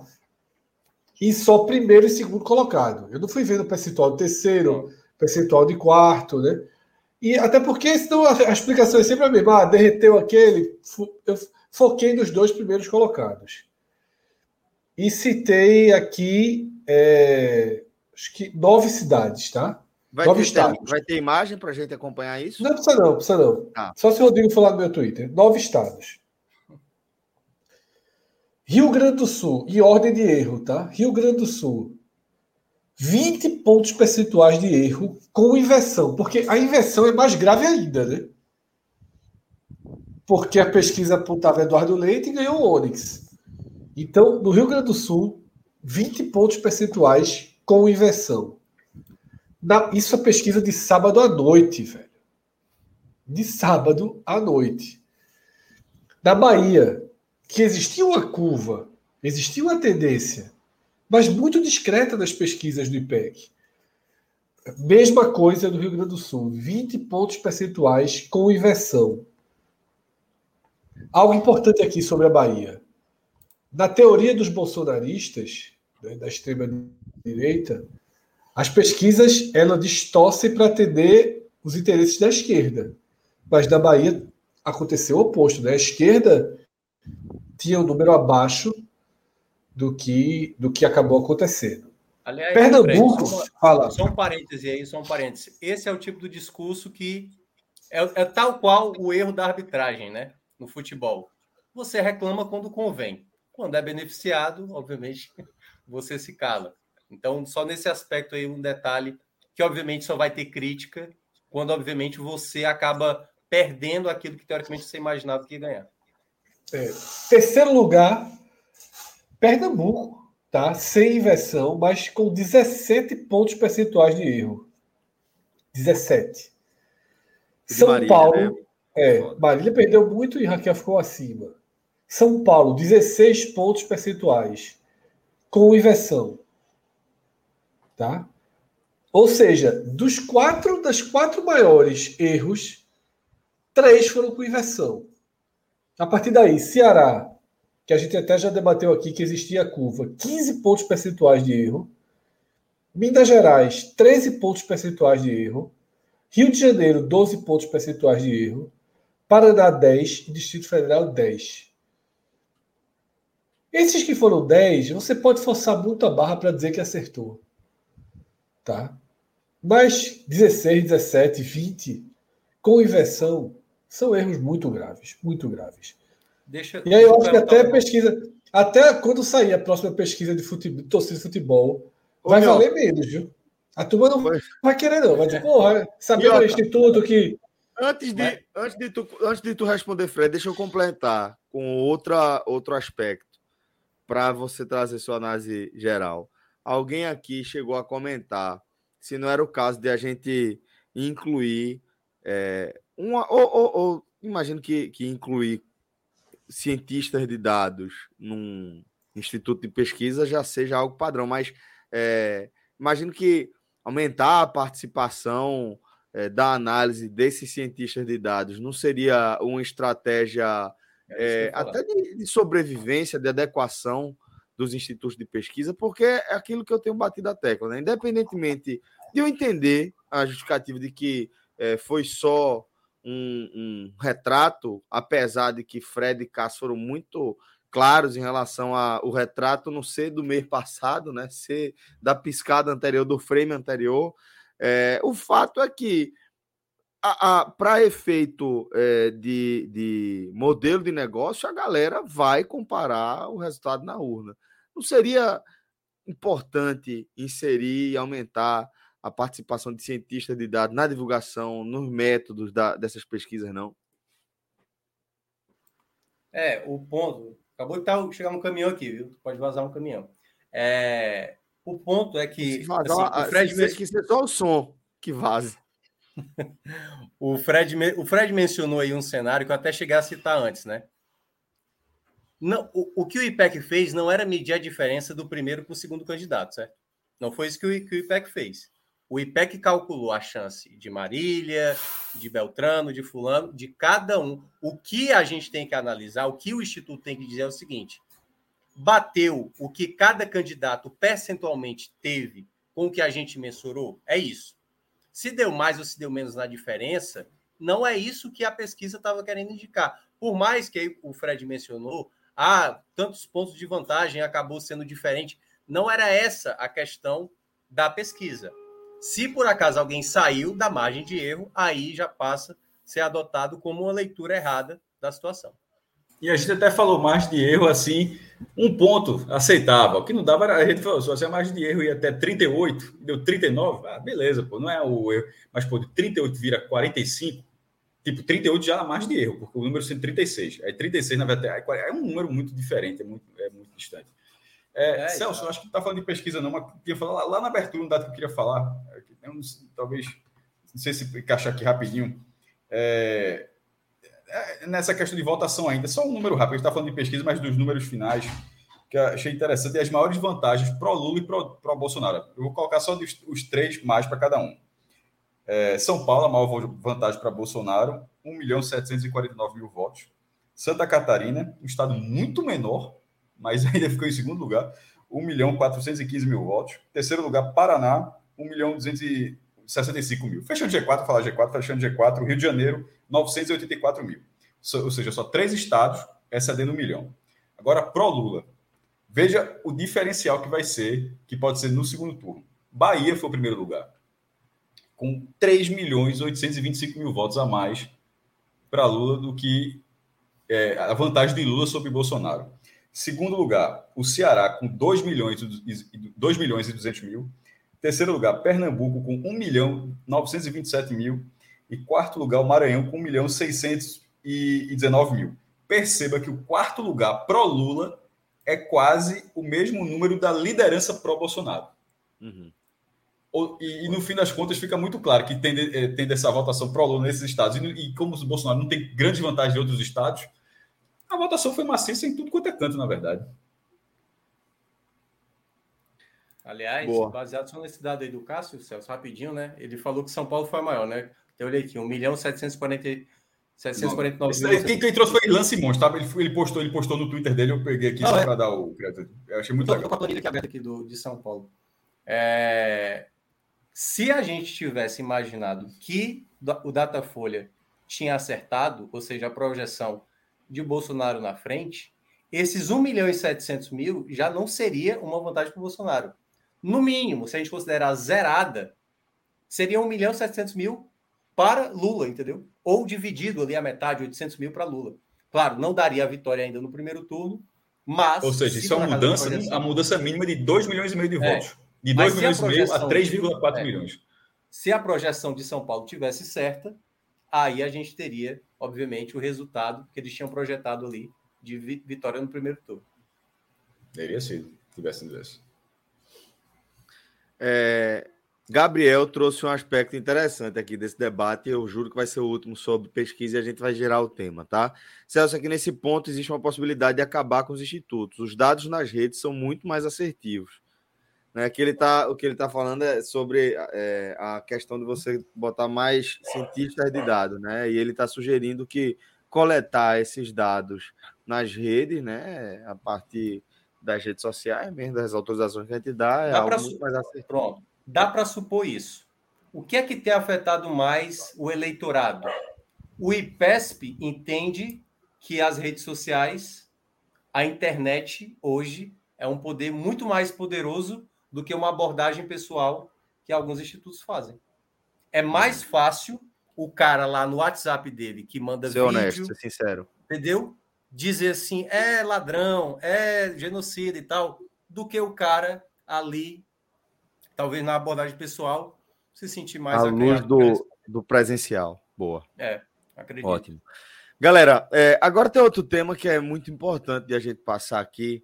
E, é, Fred, vou trazer a sua abordagem para abrir o nosso, nosso, outro, nosso outro tema aqui da nossa pauta, ainda no aspecto político, que é o já tradicional ataque de xenofobia a postura mesmo, né, eleitoral da turma aqui do Nordeste, né, e é, carregado exclusivamente de preconceito, né, um preconceito histórico, estrutural na sociedade brasileira, né, que é algo que a gente precisa confrontar de frente, uma, um dos monstros que estão no nosso armário aqui, que a gente precisa encarar de frente. A xenofobia com a região Nordeste é uma delas, Fred. A gente tem esses momentos que a gente sabe que vai confrontá-lo e o fim das eleições é, normalmente são um ponto tradicional dessa desgraceira, né, que é a xenofobia. Celso, e como boa parte é, do que vem dessa extrema direita tem na base da mentira. É, tem duas coisas assim fundamentais, né? Ou três até que, que que norteiam esse tipo de ataque. A primeira, a essência. Tá? A essência supremacista, que é algo que baseia esses regimes. Achar que um grupo. É melhor que o Uma determinada raça, um determinado grupo, seja geográfico, como se, se coloca aqui, é melhor do que o outro. E eu acho engraçado que se dizem patriotas andam com a bandeira do Brasil e esquecem que ali naquele círculo azul, nove estrelinhas dali são do Nordeste, né? Então, é, é, é são patriotas, mas não para o Brasil todo. Um terço dos estados e um quarto da população. É, são patriotas até a primeira página, né?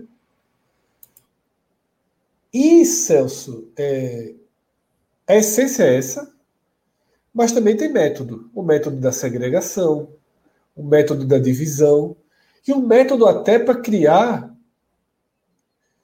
a cama e o roteiro para uma derrota, né? para uma eventual derrota, além das questões de urna, de tudo, mas os que não entram nesse ponto para dizer que é, a maior par, a parte que produz do Brasil é Bolsonaro e os pobres coitados dependentes de programas assistencialistas, eles são eles que mantêm Lula no poder. É, o que me assusta, Celso, eu, li, eu vi um stories hoje, uma sequência de stories, que começa reclamando da, da xenofobia. São quatro stories. O primeiro é reclamando da xenofobia. Os outros três é repetindo tudo o que os ataques xenófobos fazem. Né? Tipo assim, é, é, não, vamos ter, não vamos ter xenofobia, não, o país é um só, e não é porque é um povo miserável tá, que acessa migalhas, blá. É uma falta assim de senso absoluta, né? Mas é tudo plantado, Celso. Porque é, não, há uma preguiça gigantesca de você, por exemplo. Eu sei, aquele mapa que circula, porra, é um mapa que a Globo coloca ali para você clicar, para você ter uma visão. E a partir dali você pode até é, é, é fazer outras análises. É um mapa simplório, é o um mapa do primeiro recorte. Você olha cada estado tem uma cozinha. A gente aprendeu isso, vendo das eleições. A gente citou isso no programa ontem, das eleições norte-americanas. Né? Exatamente. Até a gente usa azul, não usa verde, não usa amarelo. Podia usar amarelo, que é a cor do Bolsonaro. A gente usa até o azul e o vermelho fica bem norte-americano o conceito. Mas existe um outro mapa, que é o um mapa quando você pega por cidades, que você vê que o azul e o vermelho eles se misturam por completo. Por completo, não. Por completo é exagero. Mas eles se misturam. Eles se fundem. Tá? Não no e assim Nordeste. Assim como... Não, no Nordeste. Veja só, Maceió fica azulzinha quando você entra mas, cidade. Mas, por exemplo, Pernambuco, 183 municípios, um. Só um não é, isso. Santa Cruz, e, e, e é. o parênteses foi Santa Cruz do Caparibe. É um comentário, aí o cara colocou assim: é, é porque lá, um cara que escreveu, é, foi, foi José Matheus, da Folha, que colocou esse gráfico de Pernambuco, que é muito curioso, que só um município, Santa Cruz do Caparibe, teve Bolsonaro é, à, frente de Lula. Aí um, o primeiro comentário do cara era, é porque lá eles não ficam ligando para auxílio disso, auxílio daquilo, lá eles só pensam em trabalhar e blá, blá. Assim, ou seja, já dizendo que todo o resto não faz nada e que lá trabalha, que como trabalho o cara... Aí eu olhei assim, me incomodou de um jeito. Aí eu fui lá no, no, no site do governo, Aí colei embaixo, achei o dado, colei, botei o dado e botei o linkzinho. 15.948 famílias de Santa Cruz do Caparibe recebem o Auxílio Brasil. Botei logo assim, o cara disse que, que, que, é diferente. Aí, igual, existe um outro motivo para ter, ter, ter tido lá, mas não porque lá as pessoas trabalham. Porra, vai tomar no cu. Assim, é, é, um, é, é, é enraizado, Fred. É o, é o, piloto automático de dizer: ah, foi Bolsonaro, aí ah, então lá porque a galera trabalha, lá é porque não precisa disso, lá é porque, como você falou, a questão supremacista. Lá é porque a galera é superior. 2018 e... já tinha dado esse resultado lá também, viu? Foi a única cidade mais bolsonarista da cidade. É pela segunda vez, obviamente nem existia Auxílio Brasil em 2018. E aí. É, é... Aliás, Fred, rapidinho, eu passei para Rodrigo um, um, link da BBC que mostra bem por estados. É bem legal. Você escreve o nome do, do estado e aparece exatamente os municípios pelas cores é. de cada. E, cada esse, esse, segundo mapa, né? Esse, eu até passei para o Rodrigo as imagens aí também. Esse segundo mapa, ele mostra, por exemplo, que de fato o Nordeste tem uma pouca penetração azul, mas que no eixo ali da produção rural brasileira, Mato Grosso também não tem penetração vermelha. Tá? São os dois núcleos, mas esse é o mapa mais básico, tá? É. Esse é o mapa básico, é o que circula por aí. Tá? É o mapa. Detalhe, alguns circulam sem Minas Gerais, tá? Que é ainda a escrotice da escrotice.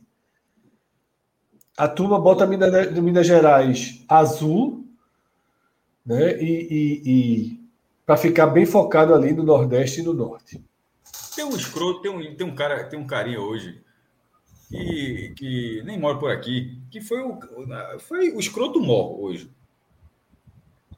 sobre esse tema. É, e aí, o outro mapa, como eu estava dizendo, Celso.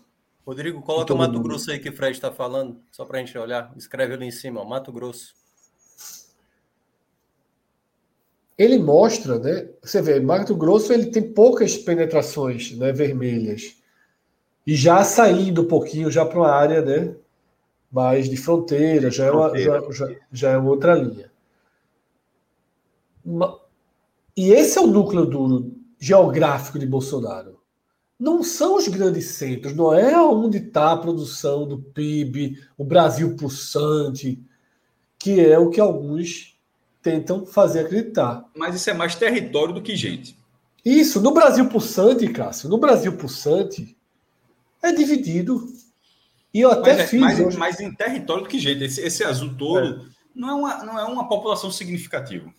Isso, até porque esse é o Brasil rural, né? No Brasil pulsante, que ele fala de superprodução de PIB, não é assim. E aí eu tive o trabalho de pegar as 10 cidades com o maior PIB do Brasil, somei todos os votos de Bolsonaro e de Lula nas 10 cidades de maior PIB do Brasil. Lula tem 10 milhões de votos e Bolsonaro 8 milhões e 500 mil. Ou seja, o primeiro argumento lá de Constantino dá de que o, nós produzimos o PIB, eles recebem o PIB e eles têm é, é, a escolha. Não é a verdade. Das 10 maiores cidades do, do, PIB nacional. Quando o cara diz isso, 10 o cara milhões tá chegar onde? Ele está querendo chegar onde? De que o voto de alguém deveria valer dois. De que o assistencialismo, de que nós somos dependentes não, mas, do assistencialismo. Sim, mas, mas, mas beleza. Mas, já, mas o que é que ele quer dizer? Que não é para ter assistencialismo, então deixa esse povo morrer. Ou então quem não tem, assistência, ou quem não tem assistencialismo ganha, vale, voto vale dois. Eu, eu, fico pensando o que é que esse cara. Onde quer, quer chegar com esse papo? Curiosamente, Cássio. Curiosamente. Rio Grande do Sul, Rodrigo. Rio Grande do Sul. Escreve lá em cima. Rio Grande do Sul. Curiosamente, né? Bolsonaro teve que aderir ao, ao, ao próprio, né? Olha aí, ó, como é Rio Grande do Sul. Os Pampas, todos vermelhos ali, que é a área dos Pampas ou seja, por que não estão? Por que não tá? Por que Constantino não vem dizer o que é que acontece na região do Rio do dos Pampas do Rio Grande do Sul? É.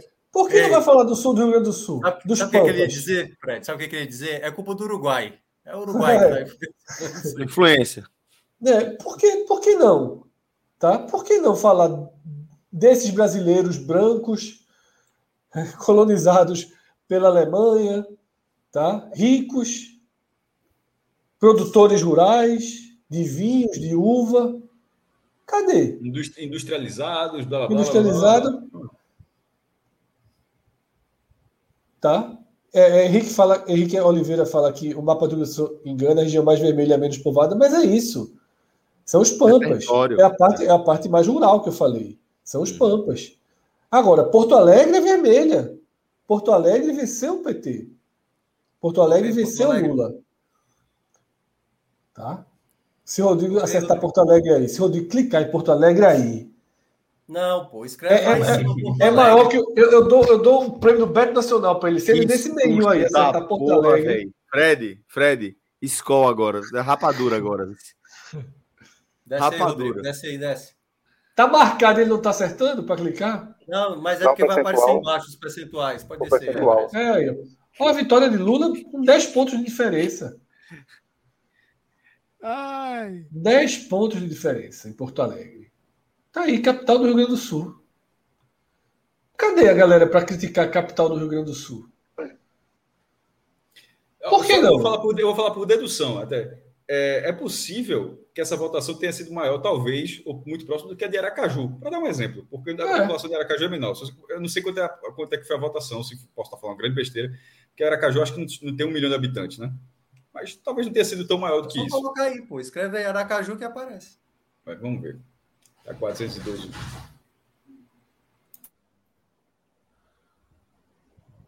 Penetração é. importante de Bolsonaro. 176 mil. 176 mil, pô. Porto Alegre contribuiu três vezes o que Aracaju contribuiu. Só para dar um exemplo. Isso. Exato. Vamos, bota São Paulo tá... aí, Rodrigo. Coloca é, São Paulo. O pessoal está querendo saber qual é esse site, é da BBC. Rodrigo, coloca depois o link aí no, no chat para a galera acompanhar, se quiser. Olha, São aí, Paulo. Ó. E aí, ô Rodrigo, volta ali para São Paulo, para São Paulo Estado, tá? Para a gente ver aquele desenho de São Paulo Estado. Olha aí. Você vê ali aquela região ali, ó, no entorno. É aí que definiu o primeiro turno. É, no, não, a região do entorno de São Paulo ali. Toda a região metropolitana em vermelho. Grande São Paulo, né? É, é gente pra caralho morando ali. Olha só, tá é metade, metade da população da, do é, estado. São Paulo tem 40, PIB, 40, é. mais de 40 milhões e 20, tão, 20 milhões estão ali. O PIB brasileiro ali é nervoso pra caralho. É produção. Que é, o cara que diz que a, que a turma que produz o PIB vota em Bolsonaro e, a, e os dependentes do auxílio não votam, tá aí, ó. Quase aquele um vermelhinho ali, um aquele vermelhinho. Rodrigo aproxima o máximo. Essa mancha vermelha, Fred. É. quinto. Isso. Não, Rodrigo, é o máximo ali do, dessa área aí de. Né, não, Rodrigão, é São Paulo capital, São Paulo capital, não. Aí. Tá. Essa áreazinha aí. Pode ser paulista. Essa, pode ser paulista. Essa área aí. Tá? Um antigo reduto do, do PT, inclusive. Tá? Mas a produção do PIB é, do PIB é violentíssima. Indústria, indústria aí, meu amigo. É, é, é, é, é maior que muito estado aí, viu? Muito. Tem corrida de Fórmula 1 aí, pô. Exatamente. e aí é isso. Então, e, e a maior capital do Brasil, pô. Uma das maiores do mundo, pô. e aí não tem essa discussão. Quer discutir o do Nordeste? Discute o Nordeste, mas vamos discutir todo mundo. Vamos discutir os galeguinhos de Porto Alegre, os industriais é, de São Paulo. A, a turma do interior mundo, lá do Centro-Oeste. É, né? Isso. Exato. Agora, chorar desse jeito não vai adiantar, não, meu irmão. Assim, não vai adiantar.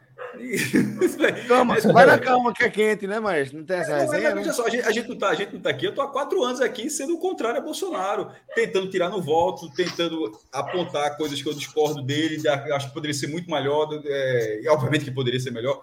E, e é isso, velho. Estou democrat, democraticamente tentando ganhar de Bolsonaro, fazer, levar Bolsonaro à derrota. É do jogo, agora o cara fica com esse chororô já aí. E é por isso que eu estou falando. Esse, considerando que esse chororô leva a lugar nenhum, o, o, que, o que, é que o cara quer? O que, é que uma pessoa quer quando dizer isso? É que o voto vale a menos? Que, não de, que, de, que deveria ter um mínimo para a pessoa votar? É esse tipo de. É, é, é, é, a falta de pudor total de ser supremacista? Eu queria saber, porque eu estou eu, eu, eu começando a achar que em algum momento algum, algum, alguma figura dessa vai perder o, o, o, o limite ali do pudor e vai falar, vai, vai falar, é isso mesmo. eu acho que Como aquele que... ex-zagueiro, como o ex-zagueiro lá, Fabrício, Fabrício, que falou que é. tem que passar o carro por cima da cabeça das é, pessoas. Não, absurdo total. Aliás, está sendo processado. É, um, um, ponto também, Cássio, é achar que, aliás, é tão, é tão estúpida esse tipo de afirmação vindo do Constantino, porque ele acredita que é um grupo de pessoas ricas que está escolhendo Bolsonaro, quando na parte, boa parte da população brasileira, ela é pobre. Tem muitas pessoas que são. Porra, bicho, o cara botou, o cara botou o cara mato que... para nordestino comer, porra. Assim, meu irmão, o cara Exatamente. pisa, o cara pisou na cabeça, o cara chama o tempo todo, fala assim, não, eu não, eu não consigo achar por que, ah, alguém é. gostaria. Eu queria saber por que, que alguém gostaria de Bolsonaro, sendo não tem muito, não tem muito motivo, não, porra. Não tem muito motivo. Assim, a, a votação dele ser dessa forma, assim, é porque ele fez por onde, velho. Bom, galera, é, a é gente isso. vai finalizar aqui a nossa abordagem sobre o campo político. O desabafo diário. Nosso desabafo diário. E agora a gente vai girar para a editoria de esportes. É foda. Aí. Mesma galera. É a melhor religião, é a melhor religião antes. Vamos falar. Ei, Não, se for religião, tem... veja só, se for religião, o tema continua o mesmo. É. Futebol política, porque eu tô precisando de uma religiãozinha para amanhã também. Eu, eu, tô mais ansioso pela Gote Menon. Vai deixar já. Fantástico, fantástico assisti só hoje o episódio, eu o também, último episódio. E agora, trazer, inclusive, porque tu já conseguiu. Não sei se vocês acharam, eu achei fantástico. Espetacular.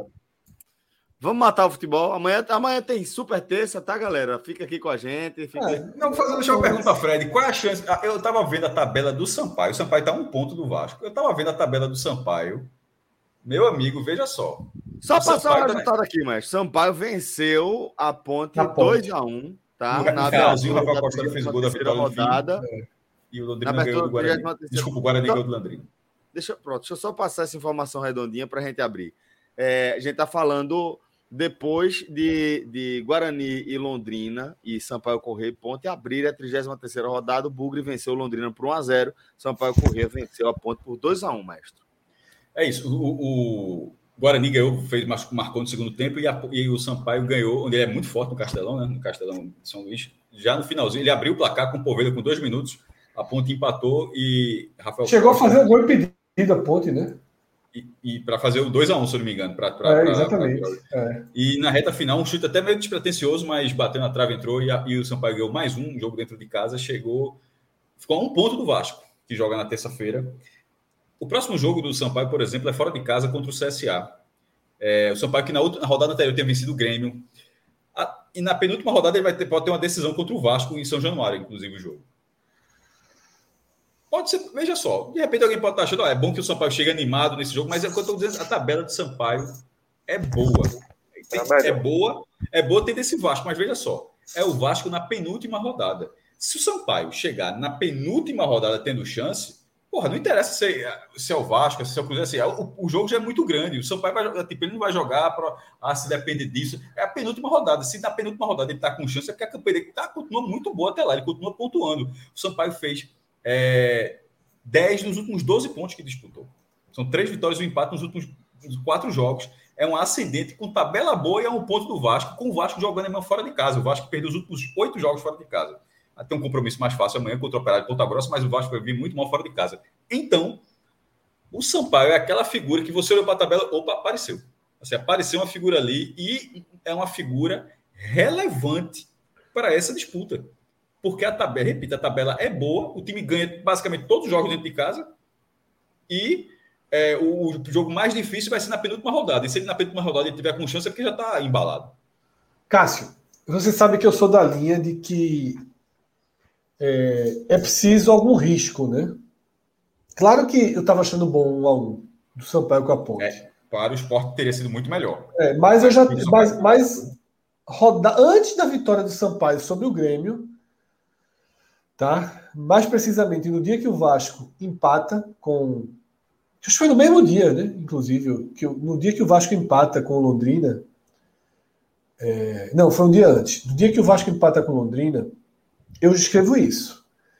Que seria importante que Sampaio e Criciúma, são dois jogos seguidos que o Vasco vai fazer no Rio, chegassem em São Januário brigando por alguma coisa. Porque Existia um desenho que o Vasco faria suas três últimas rodadas contra times mortos. Criciúma, Mas se o Sampaio pontuar contra o Vasco na penúltima rodada, o Vasco Calma. só pode pegar vaga na, na Criciúma, Sampaio e Criciúma, Sampaio e Ituano. E eu acho, Cássio, que é um, um risco que tem que correr. Porque se essas últimas três rodadas forem três rodadas de cumprimento de tabela com times de marola para o Vasco, o Vasco ganha os três jogos. Então, assim, eu não quero o Sampaio na frente do Vasco mas eu quero o Sampaio pelo menos, pelo menos iludido. Eu não acho que o esporte, por exemplo. Nesse momento está, viu? Nesse momento eu sei, exatamente. Mas eu, veja só, é o que eu falei. Para subir, para subir, para o melhor cenário de acesso, é um cenário com riscos. Tá? Com riscos. Assim, primeiro, eu não acho que o esporte vai subir ganhando menos do que quatro jogos, impossível, né? Tem que ganhar de, de, de quatro a cinco é. jogos mesmo. Aí subir. É, é, é, tem que ser muito naquela métrica, Fred, de tipo, ninguém quatro quer a cinco? Não, não tem como subir. É, veja só, eu, só, não, não, eu, eu, eu não acredito. Mas imagina, é, 10 pontos, 10 pontos. Quatro, okay, cinco jogos, cinco, cinco e seis não vai ganhar, não vai ganhar, não, pô. Não, 10 pontos, 10 pontos. Quatro de seis. Não, 10 pontos não, Minhoca. Com menos de 12 não vai, não, vai, não, não, não sobe, não. Estou dizendo 10 pontos no, no, cenário de ninguém quer subir, entendeu? É, exatamente. Entendeu? Então, assim, mas eu, eu trabalho, eu acho que assim, em, em real, subir com 10 pontos, eu acho que é de 12 a 13 pontos, pelo menos. Também acho. De 12 a 13 pontos, pelo menos. 12 a 13 é o quê? 15, 15 não, decreta o nome. Talvez, talvez, eu acho que o Sport faz 12 a 13, mas eu acho que talvez precise os 15. E não vai subir porque não chega nos 15. Mas. É, é eu acho que tem que ter algum risco. Eu, não, eu não, sinceramente, eu não consigo achar que a melhor forma é assim, ah, o Sampaio fica para trás, o Londrina fica para trás, o Criciúma fica para trás, e lá na frente, quando o Vasco pegar eles, o Vasco vai perder para eles, mesmo eles sem querer nada. Eu acho que tem que ter ali o doce sabor da ilusão, como o Londrina foi para São Januário, com o doce sabor da ilusão. O Londrina, mas, quando perde. Uma, mas, mas, tem uma diferença muito evidente, Fred. Veja só, se o Sampaio, no caso do Sampaio, para o Sampaio é ótimo, mas no caso do Sampaio, se ele fizer o que o Londrina fez, significa que o próprio Sampaio vai se credenciar o acesso, porque já é Cara, eu não sei como rodada. ele vai chegar lá. Eu não sei como ele vai chegar. Eu não tô. É, veja você só, mesmo está dizendo, se o Sampaio chegar não. animado, se o Sampaio chegar animado. Cássio, se o Sampaio chegar. Na penúltima rodada. Cássio, vê só. Deixa eu falar. Se o Sampaio chegar a dois pontos do Vasco, por exemplo, na penúltima rodada, o esporte tem que estar na frente. Se o esporte não estiver na frente do Vasco, o esporte já não subiu. Certo? Se o esporte não passar o Vasco na Ilha do Retiro, o esporte não subiu. Eu, isso aqui eu digo com toda clareza. Se o esporte não passar o Vasco. Não. o esporte tem 11% de chance de subir. Se fosse fácil, eu tinha 60%. Ah, tá. Não, mas é porque eu, eu, eu considerava o cenário possível assim, está de, de, de, a chance de passar, mas eu não cravava de tipo, ou é antes. Ou porque, cara, vê só, com essa tabelinha que o Vasco tem na reta final, ou o Sampaio, Criciúma e Ituano tem alguma chance, ou são nove pontos para o Vasco. Ou são nove pontos para o Vasco. E aí eu prefiro ir para o risco. Eu estou dizendo isso há muito tempo. Eu prefiro ir para o risco. Agora, é claro que eu não vou torcer para o Sampaio. É claro que eu não vou torcer para o Sampaio ganhar do CSA. Empatezinho. Aí depois ganha em casa, porque em casa ele vai ganhar da Chape ali, muito fraca tal. Aí outro empatezinho não, fora. A Chape, não é, a Chape não é fraca fora de casa. Ela é fraca em é, casa. Mas é, mas o Sampaio é foda em casa. Tem confronto com oito anos, Fred.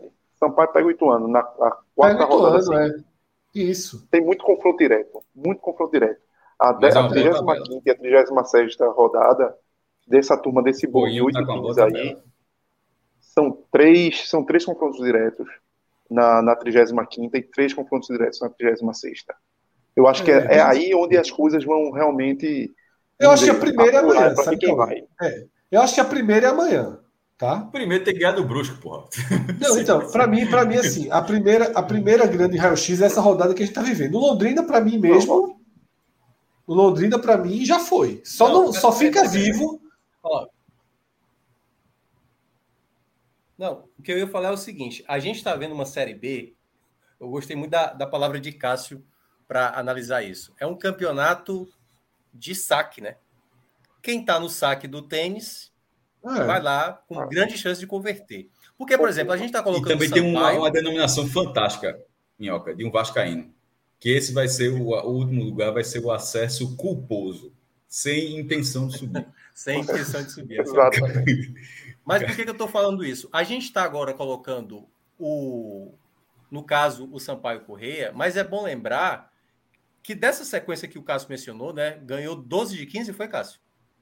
12 de 15, né? É, os Isso. Isso. Não, não, ganhou, ele fez, somou 10 de 12. 10 de 12. Uma delas. Ele somou, ele somou. Ele a primeira somou, vitória fora de casa. Ele somou 13 de 15, tá? Ele somou 13 de 15. Ele não perdeu nenhum é, jogo. Mas, por exemplo. Não, então é uma, tem uma vitória a mais do que eu estava falando, então. É, é 13 de 15. Porque assim, o que é que entra do componente positivo para o Sampaio que não acontecia antes? Teve a primeira vitória fora de casa. Exatamente. Rodada passada. É, Até isso. então era um time que só empatava, zerava fora de casa, entendeu? E isso tudo, essa é uma rodada que talvez o Sampaio seja o mais vitorioso porque Bahia joga fora, Grêmio joga fora, Sport O único que jogava em casa era ele. Era exatamente ele. Então, assim, tudo vai depender daquele que vai conseguir quebrar o serviço nessa rodada, ou daqueles, né? Que pode ter mais Exatamente. E exatamente. isso é que pode modificar o panorama. E ninguém está jogando fora de casa com muita confiança que vai conseguir isso. Isso. Não, o Sport, vai, vai, pegar o vice-lanterna, mas o rendimento do esporte nem, fora de casa o inviabiliza. Nem o Bahia. O Bahia, o Bahia não é um péssimo rendimento fora de casa, mas vencendo. O Bahia tem quatro vitórias. Então, é, então... então, veja só, a gente tem. O Sampaio fez a parte dele. Tá? O, São Paulo, o Sampaio fez o movimento que se esperava dele. Sim. Ele foi colocou o carrinho dele ali em 48. O Londrina é o primeiro grande derrotado da rodada. E aí ele vai para a terça-feira saber o dano dessa derrota. Se o Vasco ganhar do Operário, acabou pro Londrina. Acabou pro Londrina. Se o Vasco quebrar o saque e abrir seis pontos para Londrina, acabou para Londrina.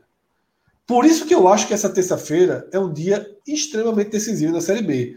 Porque dos jogos fora de casa que o Vasco tem, esse talvez seja o mais fácil. Tá? E esse é um jogo porta de crise para o Vasco também. Porque se o Vasco perde esse jogo, ou até mesmo empata esse jogo. Eu acho que se empata crise, fica chato. É, a crise se acentua de uma forma absoluta. Tá? Porque o Ituano tem um jogo beira o impossível contra o Cruzeiro. Mesmo o Cruzeiro campeão, tudo é a festa pode do Mineirão. Pode dar uma carimbada, né? Pode, mas assim, é muito é, O Cruzeiro campeão foi lá e goleou a Ponte Preta, né? Assim, é, exatamente. Assim, é, porra, 60 mil pessoas no estádio é muito complicado, tá? É... Aí você tem o esporte e o jogo ganhável. O Criciúma, um jogo. O Vila Nova vem muito bem, mas um jogo ganhável, tá? E Acho o Bahia. O do Criciúma, é acho, é, é porque, veja assim, só, o Vila Nova do O Vila vem muito bem, eu sei, eu sei disso. Mas não é Grêmio, não é Cruzeiro, não é Bahia, Sim, não é beleza, Não é fora. isso, mas nesse momento é um aniversário chato. É, é claro que é chato. É claro que é chato. Essa terça-feira, Cássio, tem muito confronto de eu quero acesso para subir e eu não quero cair. Tem muito Exato. Todos quase, todos. E quem quase. não quer cair está em casa. Exatamente. São todos. Minhoca, não é muito, não. São todos, tá? É, eu vou um por um. O Grêmio pega o CSA. O Grêmio joga em casa também. Tá? É que o Grêmio está meio além dessa briga, mas seria de uma tragédia perder um jogo desse pro CSA para entrar na briga. O Bahia joga Até fora com o Novo pega Londrina depois, viu, Fred? Até é, porque depois exato. ele pega Londrina, é. então é chato. Londrina é. e Bahia. Londrina e Bahia. Ou seja, então o Grêmio tem que fazer a vida dele agora. Isso. É, o Bahia pega o Novo Horizontino, que entrou ali na área de extremo risco, né? O time é o primeiro time fora da zona de rebaixamento. Era um time que flertava com a Marola, mas foi perdendo força, né? E ali tem um jogo perigoso para o Bahia. Por quê? Porque se der tudo errado, é estreia de Barroca. Se der tudo errado, acho que nem estreia, né? Não sei se ele já está lá. Acho se der sim. tudo errado, se der tudo errado para o Bahia, complicou. Imagina, ganha Ituano, ganha esporte, o Criciúma, o Londrina já perdeu, todo ganha. Mundo todo mundo chegando, aí o Bahia vai proteção total, que nem a vitória em Salvador sobre o Brusque garante a calmaria. Porque depois já pega o Grêmio, como foi citado aqui. Então já, já eleva aí o Bahia para um grau de tensão. Então eu vejo muito poder de decisão nessa rodada. O Vasco pega o Operário, zona de rebaixamento, o Sport pega o, o, o Brusque, zona de rebaixamento, e o Criciúma pega o Vila Nova, saindo da zona de rebaixamento. Né? Time que veio na melhora, mas precisa ter esse jogo em casa para não voltar a correr o risco direto. Então, assim, são oportunidades para todos. São oportunidades para todos. O Grêmio é muito favorito e os outros, eles são, pelo menos, pelo menos, uma opção razoável. A gente pode até depois, Rodrigo, colocar o Beto Nacional, até para ver como as casas de aposta encaram esse cenário. Talvez seja até. Pode colocar, Rodrigo, aí o Bet Nacional para a gente ver. Por exemplo, esse Vila Nova e Criciúma. Eu acho que o Vila Nova está de favorito. Sim. Eu acho que o Vila Nova está de favorito. Eu acho que Operário e Vasco, o Operário não está de favorito. O Brusque Esporte, não sei se está. Vamos abrir essa lista da Série B, que até mostra como é que quem mexe com o dinheiro está vendo a, a, a rodada, né? Olha aí a Série B, tá? Vamos lá. Brusque Esporte. Brusque favorito, tá? Levemente favorito. 2,50 contra 3,04. É. Operário e Vasco. Vasco no VAR, no VAR. Muito apertado. favorito, é. Mas As três, assim, a gente vai entrar no jogo ali, não vai? Aí, né? A gente vai entrar em alguns jogos. Não, tem uma, ali, tem uma ali que eu acho que tem que colocar agora. Calma. Não, calma, calma vai calma, fugir, não. A gente está analisando essa questão de como está se enxergando os jogos, né? Vila Nova, favorito contra o, o Criciúma. Não, o Criciúma tá? é favorito. Não, sim, tá, tá, tá, tá, tá. E o Novo Horizontino favorito contra o Bahia. E o Novo Horizontino favorito contra o Bahia. Ou seja, até indo para o ponto que o Cássio falou, da visão do Beto Nacional, que não é só do Beto Nacional, é a mesma linha que, que passa por todas as casas de aposta, de quem analisa a projeção, o resultado. Tá? O Vila Nova, tirando o Grêmio, né, o Criciúma é o que tem o pior jogo, porque o Vila Nova é considerado desses jogos que a gente citou o maior favorito. Brusque Esporte, Novo Horizontino e Bahia Eu acho parecido, que tem que ter um, né, um lobo ali é. no, no, Augusto Bauer, viu? Lá em Brusque. Lobo Guará.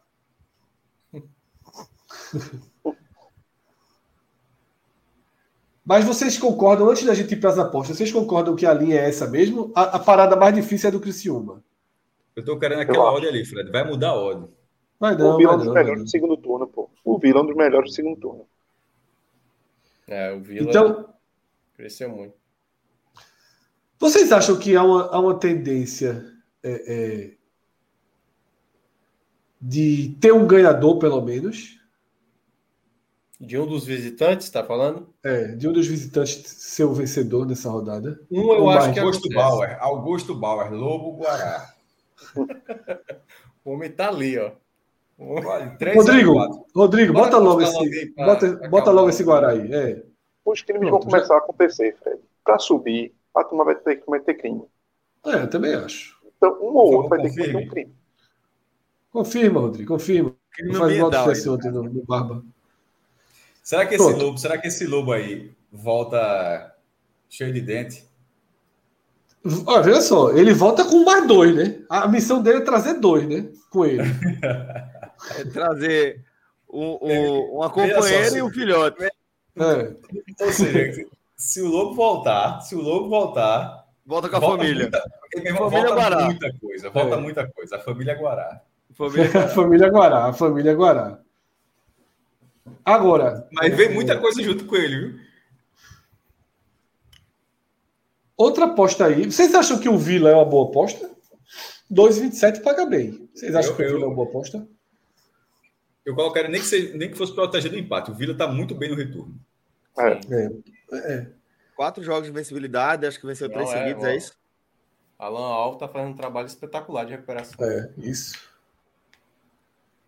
Só que tá baixo, é 1,28. Vila ou empate. É, não, é, tem que ser, tem que ser seco. Se for é seco. Eu acho que vale um tiro seco no Vila. E esse jogo em Ponta Grossa? A onça. A, a, a onça Essa é aquela que, se for para o sacrifício, vai ser, vai ser homenageada, é, né? É a onça do sacrifício. É a onça do sacrifício. Isso aí é, é, é o, é o, tipo. É, isso é outra, outra, outra forma grossa, de energia. Ponta grossa, é outra forma de energia. Isso, isso. Essa aí, essa aí é o seguinte. É uma onça. É né? guerreira. É guerreira. Ela às vezes não volta, mas. Mas veja só, ela, ela, ela, irmão, ela vira um monumento. Essa, quando ela volta, ela, quando, quando ela não volta, ela, ela, vira um monumento na esquina. Exatamente, exatamente. vira um ela, monumento ela, na esquina. Ela pode ser abatida, mas se ela for batida com os dentes melados de sangue, aí é monumento. Arrancou pelo menos um braço, né? É, monumento, é monumento. Eu botei lá que nem souber, Praça do Jacaré, não tem a Praça do Jacaré, foi que a jacaré de pedra, é a mesma coisa, né? A Praça é, da Onça. exatamente, exatamente. Praça da Onça, Praça da Praça Onça. Da Onça. praça da Onça. É porque tem, a, é, porque tem a Praça do Jacaré, tem uma praça na frente do colégio que a gente estudava, é, é, fizeram jacaré como se fosse um lugar para ter um jacaré de verdade. Acho que alguém em algum momento se deu conta que não dava para criar um jacaré ali e botaram o jacaré de estado. É porque, tem, porque ali tem uma, uma, uma cerquinha como se fosse para assistir, né? O jacaré, como, se, como se fosse um zoológico. Se fosse, é. Só que aí a galera se deu conta, não dá para ter um jacaré aqui não, e botaram uma estátua. Eu acho que em algum momento da história deve ter tido um jacaré ali. É, porque não, realmente veja, o lugar é todo preparado para ser um animal de verdade ali. É, é muito, é muito estranho. Antigamente não tinha peixe boi no derby, pô. Só é muito pequeno, né? A tua tá achando que era, sei lá, uma lagartixa, alguma coisa. Não, o jacaré, não, o jacaré na frente do. É, meu amigo, o quê? Crocodilo. Não, não, o espaço. O espaço. O espaço para ele. Tipo. Tinha o que no Deb, Cauê? Que eu não vi. Peixe boi, pô. Peixe boi. Peixe boi. peixe boi, peixe boi. Peixe boi. Mas peixe boi e jacaré vai uma diferençazinha de risco, né? Mas, veja, não, mas é um animal de mas é um tanque considerável. Não, é um tanque é. que você faria para ele não sair lá. É um crime também, na verdade. Mais que um jacarezinho no papo amarelo. Que, que, que, ano foi criado isso aí? Porque se foi depois de Jurassic Park, a galera tentou dar uma enganada ali. Foi muito antes. Já... Mas muito antes. Poxa, é muito, muito, antes. Não tinha, não tinha nem Spielberg se brincar. Fred, tu acha que essa onça vira praça? Tu acha que essa onça vira praça? Eu acho que ela vira praça. Tu acha? Eu acho. Não, tem, a, família, a família, uma, a família Guará. São três situações. se ela voltar, ela, ela volta para ter. Não tem um leão ali, na, ali dentro da ilha? Bota uma onça do lado dele. Mas, Celso, são três situações. Uma, ela se perde no mato. Isso pode acontecer. A onça se, perde, se a onça se perdeu. Foi lá e se perdeu. O, outra, ela, ela, ela volta condecorada. E a outra vira praça. Assim. Torcer aí para. Pra... Agora, a família Guará, a família Guará, não sei se volta, não. não veja só, se a família Mas... Guará voltar. Puta, veja só. Volta abrindo conta em banco, né? Porque esse, o, o ganha ali, meu amigo, é conta corrente. E vamos acompanhar tudo de perto, né, Fred? Quer fazer live das 7 horas? Eu tô aqui, se quiser. Igual. Fred, veja, só um detalhe: se a família Guará não voltar, se a família Guará não voltar. Aí a onça tem que trabalhar. A onça. Não, veja só. Tem que trabalhar. a onça. A família Guará não voltar. Se chegar o rádio para onça, o rádio para onça. Família agora morreu, família agora morreu. Guaradão, Guaradão. Guaradão, Guaradão, Guaradão, Guaradão. Olha, a onça. A família Guaraí, a família Guaraí. Viva, feliz. Se chegar o rádio, se chegar o rádio que, que Guaradão, meu amigo, aí é, é bronca. A onça vai ter que ser Braddock. Vai ser, vai ser, vai ser. Mas também tem a possibilidade de voltar todo mundo para casa. Tem. Todo mundo. Bom, vamos Painho lá. tem um medinho de onça. Painho tem um medinho de onça. Vai botar uma lá pro São Paulo, não? Não, agora tá bom. Faz isso não, pô. Deixa. Isso aí, São Paulo, São Paulo, assim, pra, gente estar tá protegido em todos, pra gente estar tá protegido em todas as frentes. É isso não, pô. Isso, irmão. Veja, veja. Já, os caras não estão pondo porra nenhuma fora de casa. Faz isso não, Deixa quieto. Deixa quieto. Veja, veja. Esse jogo aí a gente já vai estar em live. Então, a gente pode fazer na hora. Ah, De, dependendo do que voltar. o cash out, o cash out, o cash out. É, faz não, porra. É. Aí depois você reclama que a turma só quer acompanhar não, o só, ó, O cara que pega A. Não, gente, pega não. O cara pega que pega A, com a aposta da gente no Beto Nacional, esse cara tá morto por dentro, meu irmão. Tá, tá morto por dentro. Tá morto Fred, e se Ixi. o cara criar a conta lá do Beto Nacional sem o, o código da gente? Tem nada. É a mesma coisa de um onça sem dente. Não, onça sem dente, aí. É é, é só correr. É só correr. Não é, ser duro, é correr. É muito trabalho. É, é correr e comer formiga. Largar, lagarta, essas coisas. É, tá se alimentar. Porra. tá alimentar de, de, de, isso, pô, de é. minhoca, essas coisas, né? Sem dente é foda, pô. Aí, e o código. Chega o tamanho do lado e fala: vem comigo. Olha aí. Essa, pronto, deixa. Essa tá indo nervosa. Veja a só. Ponta Grossa amanhã. Essa, meu amigo, essa volta com seis pontos. Essa tá indo nervosa pra Ponta Grossa amanhã. Ai, meu Deus. Eu botava. Eu metia pra São Paulo. Pensando aqui no rádio que vai chegar pra onça, velho. Guaradal. Guaradal. Vai chegar o rádio. Aí vai. Ai, meu Deus do céu. Oh, tem uma Championzinha, tu vai estar dizendo aí. Tem um, tem um aperitivozinho. Vamos nela. Essa, essa aí é a briga total. Aí, jogo dos outros. Vamos. É o Bahia de Bahia Munique. É 104, pelo amor de Deus. Bota... É, 104 é foda. 114 é mal também. Rodrigo, bota tudo que a gente tem aí para ver quanto é que a gente ganhava nesse 104. Só um teste aí. Não, porra. Não, só para ver, pô. Não é para botar barra confirma, não. 4.600 e pouco aí. Aí ele aperta sem querer o botão. Valia quanto? Valia o quê? 200 4.800, acho que é. Não, tu é doido, se for 1.800, bota a vida aí. Não, 200 reais, vale não, vale não, vale não. Pelo amor de Deus, é responsabilidade, não. É, é jogo mais certo. É mais certo. É mais certo. Não, não é fácil, não. A, a, a, foi a mesma conversa de Liechtenstein que a gente se ferrou. Esse é. negócio novo, não. E foi Cauê, viu? Cauê disse: é, Luxemburgo. Luxemburgo, Luxemburgo, Luxemburgo, Luxemburgo, foi isso mesmo. Os caras tomaram gol do leiteiro, do jornalista. Porto, Porto de novo, não. O Porto levou um sacode naquele dia, quebrou a múltipla. Quebrou a múltipla da gente, o Porto, naquele dia. Pois eu, eu, não, eu, não acho, eu não vejo uma aposta aí, não. Estou com medo de tudinho aí. Irmão, múltiplazinha. Bayern, Liverpool. Não, Bayern 04 não vale para nada. Bayern, Liverpool e Bruges. Só para ver. Bayern, Liverpool. Não vale nada, pô. Vamos ver. E Bruges. Porra. Peraí, porra. Bruges. Nasceu, tu tá, Bruges é pra se fuder, porra. Foi o Bruges que goleou o Porto, porra. Eu vi, porra. Mas, meu irmão. Atlético de, Madrid, de Bru, né? de Bru, amanhã tá bom. Não, pô, goleou o Porto, porra. Assim. Eu sei, porra, mas é uma cidadezinha. Tu conhece? Conheço. É mesmo? Fosse, fosse pra ter Bruges? Foi, foi. Cidadezinha, que, cidadezinha o quê? Que a gente vai falar sobre Ia, ia, ia, ia, ia, pequenininha. Bonita que sua porra, bem ia. É, todo mundo fala super bem. De Bruges. Tem McDonald's lá? Oi? Tem McDonald's? Tem, pô. Deve ter, tem, pô. Preocupação de casa. Agora, agora eu comi. passar fome. Eu comi.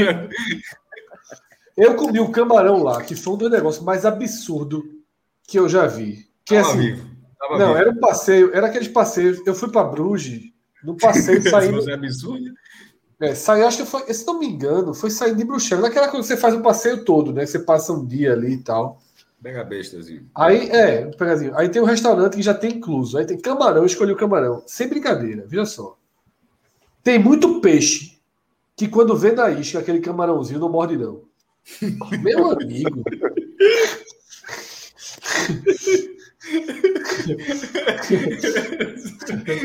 Meu irmão. Pronto, a, a onça ascendente dava lambida. A onça ascendente, a onça ascendente dava lambida para pegar os três ali. Meu irmão, caralho. Plankton, era Plankton, Fred. É, exatamente. Com todo respeito, meu. Era um crio, era um crio. Mas é, um crio pra Fred. Exatamente, exatamente. É, que negócio, velho. É foda. Caralho, vamos... Porra, é melhor aqui que a turma faz o empanado, a milanesa, né? Aí a turma É. bota o camarãozinho ali, mas pelo menos mete um queijo ali. Pelo menos um pitu, nossa. é, que é pitu, é camarão. É. É. Que mesmo foi um caminho desse, né, cara? Mas, porra. Mas, cri, cri Ai, é foda. velho.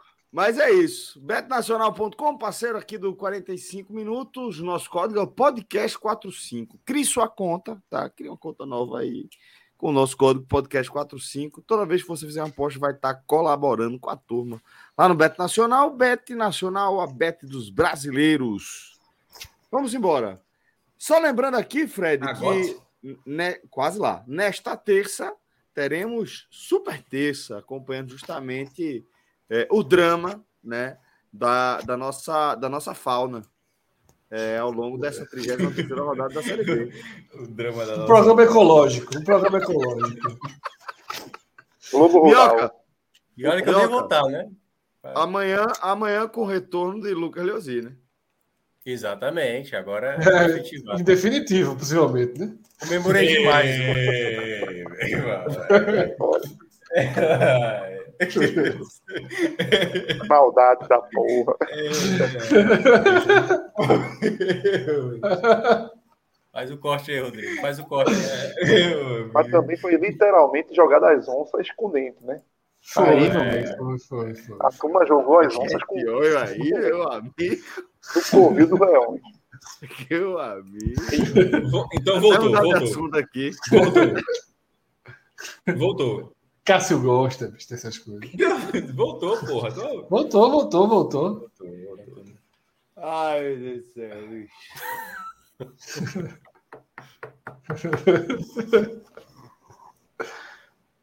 Sabe quem voltou a ser parlamentar? Quem? Luciano. Foi, um monstro. Você foi buscar. Buscaram pra ele, né? Porque Foi buscar pra ele. Ali, esse aí. Fred, ele não é muito Morreu o afim bicho de da buscar nada, né? Ele foi, só entram dois, ele, foi o segundo é e foi do que Cauê. vai buscar. É. Manda buscar. Não, a, a chance grande era só entrar dois. A previsão era só entrar dois. Ele tinha que ficar na frente de Mendonça. Porque Fernando ele Filho ia ser Mendonça, primeiro. né? É. Aí ele perdeu para Mendonça, mas na, no somatório eles conseguiram, pelo coeficiente eleitoral, fazer mais um. O terceiro. Aí ele era entrou. muito carismático. na rabeira, assim. Na rabeira, 16 ali, É. quase rebaixado. Ele era muito carismático. Carreiras também, não foi? Foi no. no, no- Não, fez foi uma tragédia. 87 O mil. PSB foi uma Foi, tragédia. foi o último, foi o último do PSB. Foi o último do PSB. Fred, Lucas Ramos. Lucas Ramos teve mais que, que Felipe Carreiras, pô. Foi, então eu tava, eu tava até é, é, sobre isso, eu tava ouvindo hoje, Celso. É, a grande luta de carreiras é porque eles achavam que ia acabar na última vaga ali, da quarta, se não me engano. Que foi de Lucas. Lucas ultrapassou carreiras. Estava atrás da, da, apuração, ultrapassou. Foi um, ultrapassou um drama. Bem, eu acho, viu? É, um drama ali. Foi 80 e poucos mil votos. Um, um drama ali. Só que aí foi tipo a, a, aquela grande prêmio do Brasil da versão de Hamilton, né? É. Pelo ângulo de, de, Hamilton, porque aí apareceu. último bloco. Su, a subida de, de, de, Lucas acabou sendo acima do esperado, entrou volta, entrou volta. E trouxe carreira junto. O e, o carreira, Pedro, e abriu a quinta vaga, né? É. O João de Pedro não foi tanto assim como se esperava, mas aquele é. bolo, né? A cauda ajudou, a caudinha deu uma. É, de baixo. Né? Mas teve gente Bom, grande que dançou, né? Daniel dançou. Não, o Daniel foi o que dançou com mais votos, né? É. Sente muitos. Não, Talvez sobre uma secretaria, né? Vai ser secretário certo. se Raquel ganhar. Se né? Raquel vencer, é. certamente ele pega uma secretaria grande, né? Grande, né? É. Agora, hoje já tem um telefonema de Bolsonaro pro pai de Raquel. É, mas teve de Lula também, né? Os dois ligaram. É. Vamos ver, porque Daniel, da Lula, última, é. ajudou a delegada a flertar com o bolsonarismo, é. né? Lula, Lula ligou também para o pai de Raquel. É, e há uma tendência, eu vi agora a notícia, há uma tendência de que Lula é, apoie Eduardo Leite do Rio Grande do Sul e fique neutro em Pernambuco, né? E, e eu acho que esse é o caminho. Eu gostaria, eu gostaria que a candidatura de, de Raquel Lira também ficasse neutra. Eu, como é. fui eleitor dela no primeiro turno, eu, eu gostaria de, de, de, repetir meu voto no segundo turno da forma como foi o primeiro. Isso, eu Mas, também. É. Se, se, Precisa dela, né? É. Se ela, se, se ela, ela, ela, ela, vai ter um contrapartida, de repente um abraço ao bolsonarismo, ela pode pegar votos bolsonaristas, mas. Mas pode perder os, no estado que você. É. Ela, ela, já, pega, ela não precisa. Ela já pega naturalmente. É só ela ficar calada que ela pega. É, Exatamente. Ó, é, enfim, gente mas não sou ninguém, estou falando como eleitor, já que eu votei no primeiro turno, eu, eu, eu, eu, Minha sensação é a mesma, Cássio. Até porque eu tenho. Eu, não, eu tenho vou, forte... não vou votar em Marília. Não vou votar em é. Marília, é. mas é, poderia não votar em Raquel. É, eu tenho fortes restrições a Marília, mas é, é, é a mesma coisa. Ô, eu, Celso, votaria, é- eu votaria em Marília se Raquel declarasse apoio a Bolsonaro. Aí eu votaria Sim, mas, em Marília. É, mas é exatamente isso que está. Que... É melhor. Mas, mas, só, mas só para deixar claro que tipo, eu mudaria o meu voto. Ah, você realmente seria para o outro. Eu né? mudaria o meu voto. Eu migraria. Também, tô nem sozinho. Se ela declarar seu apoio, né? É, se ela é, declarar o apoio, é. Se aí, ela declarar o apoio, eu mudo. Não, é não possível ela fazer isso. Ela, ela foi anti-Bolsonaro, a gestão dela toda e não foi nem receber, ele foi duas vezes lá, ele não foi recebido pela prefeita. Não, não é, eu não acho que é um movimento interessante, não. Mas, ó, para a gente não entrar no H-Menon política de volta, tá? Vamos Isso. em frente. Ô, Celso, é... É, eu queria só fazer uma rápida, uma rápida. Sim uma rápida análise, assim, porque a gente falou muito brincando, né, muito por cima, mas eu queria falar um pouquinho só sério dessa partida, né, de, do esporte da terça-feira, né, entendo Bahia, porque, quero ou não, do Bahia é uma nova fase barroca, mas vou ser bem, bem breve, que é o seguinte, o esporte vem de uma sequência absurda de derrotas fora de casa. Quantas, Cássio? Derrotas? Seis, sendo cinco com Claudinei. Claudinei não fez nenhum ponto como visitante nessa passagem. Exatamente, pronto. Já, Cássio Fazendo já trouxe sempre a mesma coisa. Isso. Cássio já trouxe basicamente o, o, o, a, o argumento né, para fundamentar a minha, minha análise. É, dentro desses jogos que o Sport perdeu, existem alguns que a gente pode dizer, ah, seria inevitável. O jogo contra o Grêmio, por exemplo, um jogo difícil, poderia ser inevitável. Mas o Sport jogou fora pela janela chances muito consideráveis de ganhar o jogo. Né? Ituano, Tombense, tá? eram jogos muito abertos para o esporte. Muito abertos para o esporte. Ah, levou um gol do meio de campo. Né? Contra Ponte foi bem prejudicado pela arbitragem. Mas o fundamental é entender que o esporte ele tem uma escalação para jogar na ilha que ela até que funciona. Que ela até que funciona muitas vezes contando com a substituição do segundo tempo.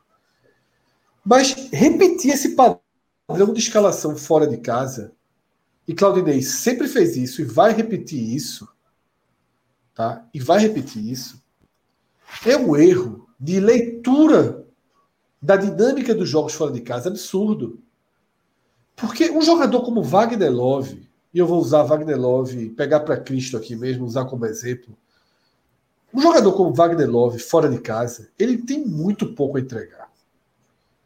Porque por mais, por mais que o, que o esporte, por mais que o esporte ele tente fazer uma partida mais ofensiva, o, do, o time da casa necessita desesperadamente da vitória. E fará também uma partida ofensiva. Mesmo que o Sport igual, eu vou de peito aberto. O Brusque estará de, de peito quatro aberto. quatro derrotas seguidas, o Brusque. Né? Isso. Então, Pelo um jogo, retorno, é, vice-lanterna, é, é um...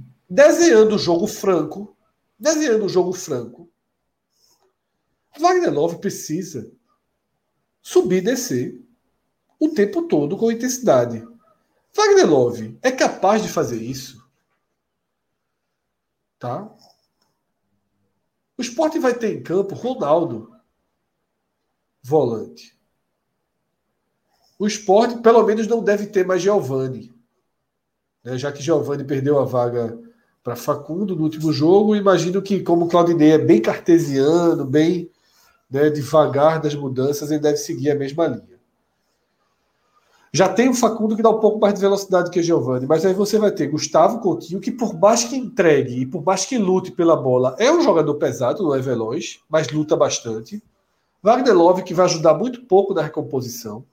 Ronaldo, que é um volante lento. Tá? Juba, que não é dos melhores ajudando na marcação. Para um time que precisa de velocidade. Velocidade para quando for atacado, levar essa bola de novo para frente. E velocidade para quando perder a bola na frente, recompor atrás. Então, eu é, é, é, vejo a necessidade muito grande do esporte passar a fazer uma adaptação dos jogos fora de casa. Ah, Fred, você quer que o esporte jogue retrancado fora de casa? Não necessariamente. Não necessariamente. Mas eu espero que o esporte, esperava que o esporte fosse pelo menos mais veloz e dinâmico fora de casa. Até porque o esporte está enfrentando e vai enfrentar nessa terça-feira um adversário em absoluto desespero. Porque aqui a gente está dizendo, ah, o Brusque não vence a quatro jogos. E lá no, no, no podcast, lá de Brusque, a gente está dizendo, o esporte não ganha de ninguém fora. São seis derrotas. O jogo para ganhar é esse. Então a confiança vai estar dos dois lados. E o esporte a deveria... não beneficia o esporte. A trocação e o esporte não beneficia. Não beneficia. E o esporte vai escolher a trocação. E vai escolher a trocação com um time lento para esse tipo de jogo fora de casa. Exatamente. Porque na Ilha do Retiro, os adversários aceitam o empate previamente. O fato dos adversários aceitarem o empate previamente dá ao esporte algum conforto para ter esses jogadores mais lentos. E aí vale a pena ter um Wagner Love próximo da área capaz de, em um, dois passos, ajudar. Eu já acho que a, posição, a condição titular de Wagner Love ela é até discutível. Mas daí ele tem se mostrado útil. Fez um ótimo segundo tempo contra o Náutico. Fora de casa, o preço para tê-lo em campo é alto. Mas a gente vai com ele. É claro que vai com ele. O cara fez um gol.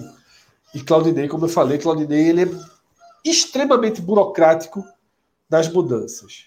Né? De um jogo para outro. Então, Cauê, como você falou, o esporte deve ir para uma trocação com o time lento e sem goleiro. Tá? Com o time lento e sem goleiro. É muito perigoso esse cenário. É uma situação perigosa que o esporte se expõe, mas vamos ver, porque assim, talvez em algum momento seja premiado em fazer o primeiro gol. Você joga fora de casa, só leva o gol, só leva o gol, só leva o gol, só leva o gol. Talvez, porque na única vitória lá contra a Chape foi assim abriu o placar rápido e conseguiu acalmar o jogo, mas ainda era a fase da opose, né? Se fechou, virou a jogo, Não acabou o jogo, não. Aquele jogo, foi, aquele jogo, foi, horrível. O jogo Sim, eu sei, mas, mas o esporte abdicou de jogar. Tipo, o acabar com partidas que ele não ganhou, muito melhores que aquela da Chapecoense. O Sport ganhou aquele jogo da Chapecoense, mas aquele jogo foi horrível. Eu sei mas Até, até a gente discutiu muito na época que eu citei que foi muito parecido com o CSA em essência E vocês discutiram muito, dizendo que não foi. Defensivamente, o esporte fica um buraco enorme. Foi pior, me volta com o copo d'água quando discutir isso de novo. Defensivamente, o esporte fica um buraco no meio de campo. E o Wagner Love tem que, é o cara que volta para marcar o volante. E fica os dois centroavantes lá. E, e termina pesando para ele até. Então complica muito. O esporte não tendo um goleiro confiável, num jogo como esse, de, de chutes de fora da área. Outro lado tem Rodolfo Potiguar, que chuta também fora da área. Você tem que pensar nos riscos que você vai ter para evitar que não não tome logo um gol de início, porque o esporte não toma um gol logo no início, acabou-se, né? Não consegue reverter. Então é, é complicado, mas é saber que Claudinei não muda, é, não vai entrar na cabeça dele e isso acabou-se, né? E é com isso que você para que a, a, questão técnica do esporte sobressaia sobre a do, do Brusque, que consiga organizar um contra-ataque é, rápido, um, um Facundo, e aí sobre para Love ou Gustavo resolver a parada ali na frente, né? É. Na qualidade técnica de, de ambos. Mas... Eu iria, eu, é, eu iria sem, lo, sem Love e com, e com o Wanderson. Eu iria com o Wanderson sem Love. Foi uma coisa que tu disseste, Fred. Não é, não é, é jogar mais defensivamente. E, e, jogar com quatro atacantes não quer dizer que você vai ser mais ofensivo, que jogar com três volantes. Não, isso não é, não é uma matemática. Lógico que tende a ser, mas o tende a ser. Muitas vezes você joga com dois centroavantes, como, como o esporte joga fora de casa, e não pega na bola os caras não pegam na bola, porque a bola não vai chegar, muitas vezes, se você não tiver compactado. Então, às vezes, é melhor você jogar com três volantes e com um centroavante só e dois atacantes de lado, e vai ser talvez mais efetivo, mais ofensivo do que com dois centroavantes. É a questão de posicionamento. É isso. Tá. E o Bahia, expectativa. Vocês demitiriam o Ederson faltando seis jogos? Veja só. Aliás, eu antecipei isso aí, viu? Foi? Na, na, na, no tele do Bahia que a gente fez na sexta, fiz essa pergunta para Pedro e para JP, que estava participando. Fizemos a enquete, muita gente disse que não demitiria é, Anderson naquele momento, mas eu já tinha imaginado que isso pudesse acontecer. Não à toa, a enquete foi bem interessante. E para mim, eu acho que é uma aposta para terminar o campeonato, assim, né? Não acho que vai ficar. Não, não, é, não vai ser o treinador do City de jeito nenhum. É. Agora, o Bahia é uma situação que... muito difícil de avaliar. Ah. Fala, meu. Ficou com lag para mim, se você tivesse terminado.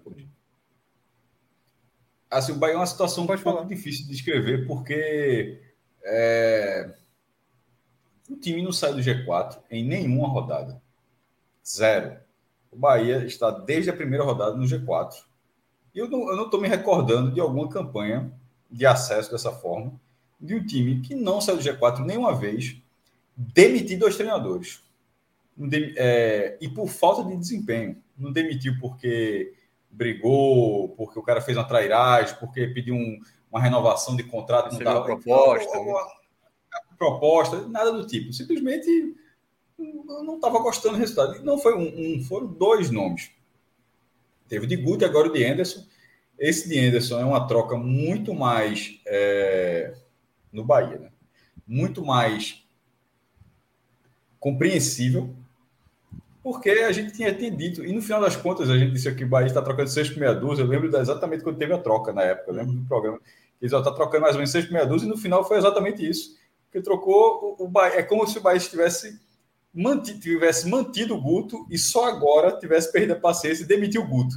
Porque o Bahia fez uma, ele fez uma troca pelo treinador de perfil semelhante o desempenho foi semelhante, sem agradar a torcida, o, o, o, o, o, o, desempenho foi semelhante e o rendimento também, porque o time continua no G4. O time não sai do G4 nenhuma vez. Então, no fim das contas, é como se o Bahia não tivesse feito a primeira troca. E só agora perdeu a paciência, depois de 33 rodadas, trocou a, pela primeira vez, porque a impressão é que o Bahia faz a mesma coisa desde a primeira rodada.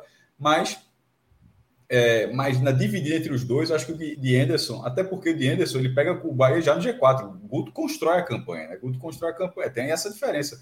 E Anderson pega o trabalho de Anderson, não era levar o Bahia ao G4. Anderson levou o Bahia ao G4 da primeira rodada, lá continuou e tal, tal, tal.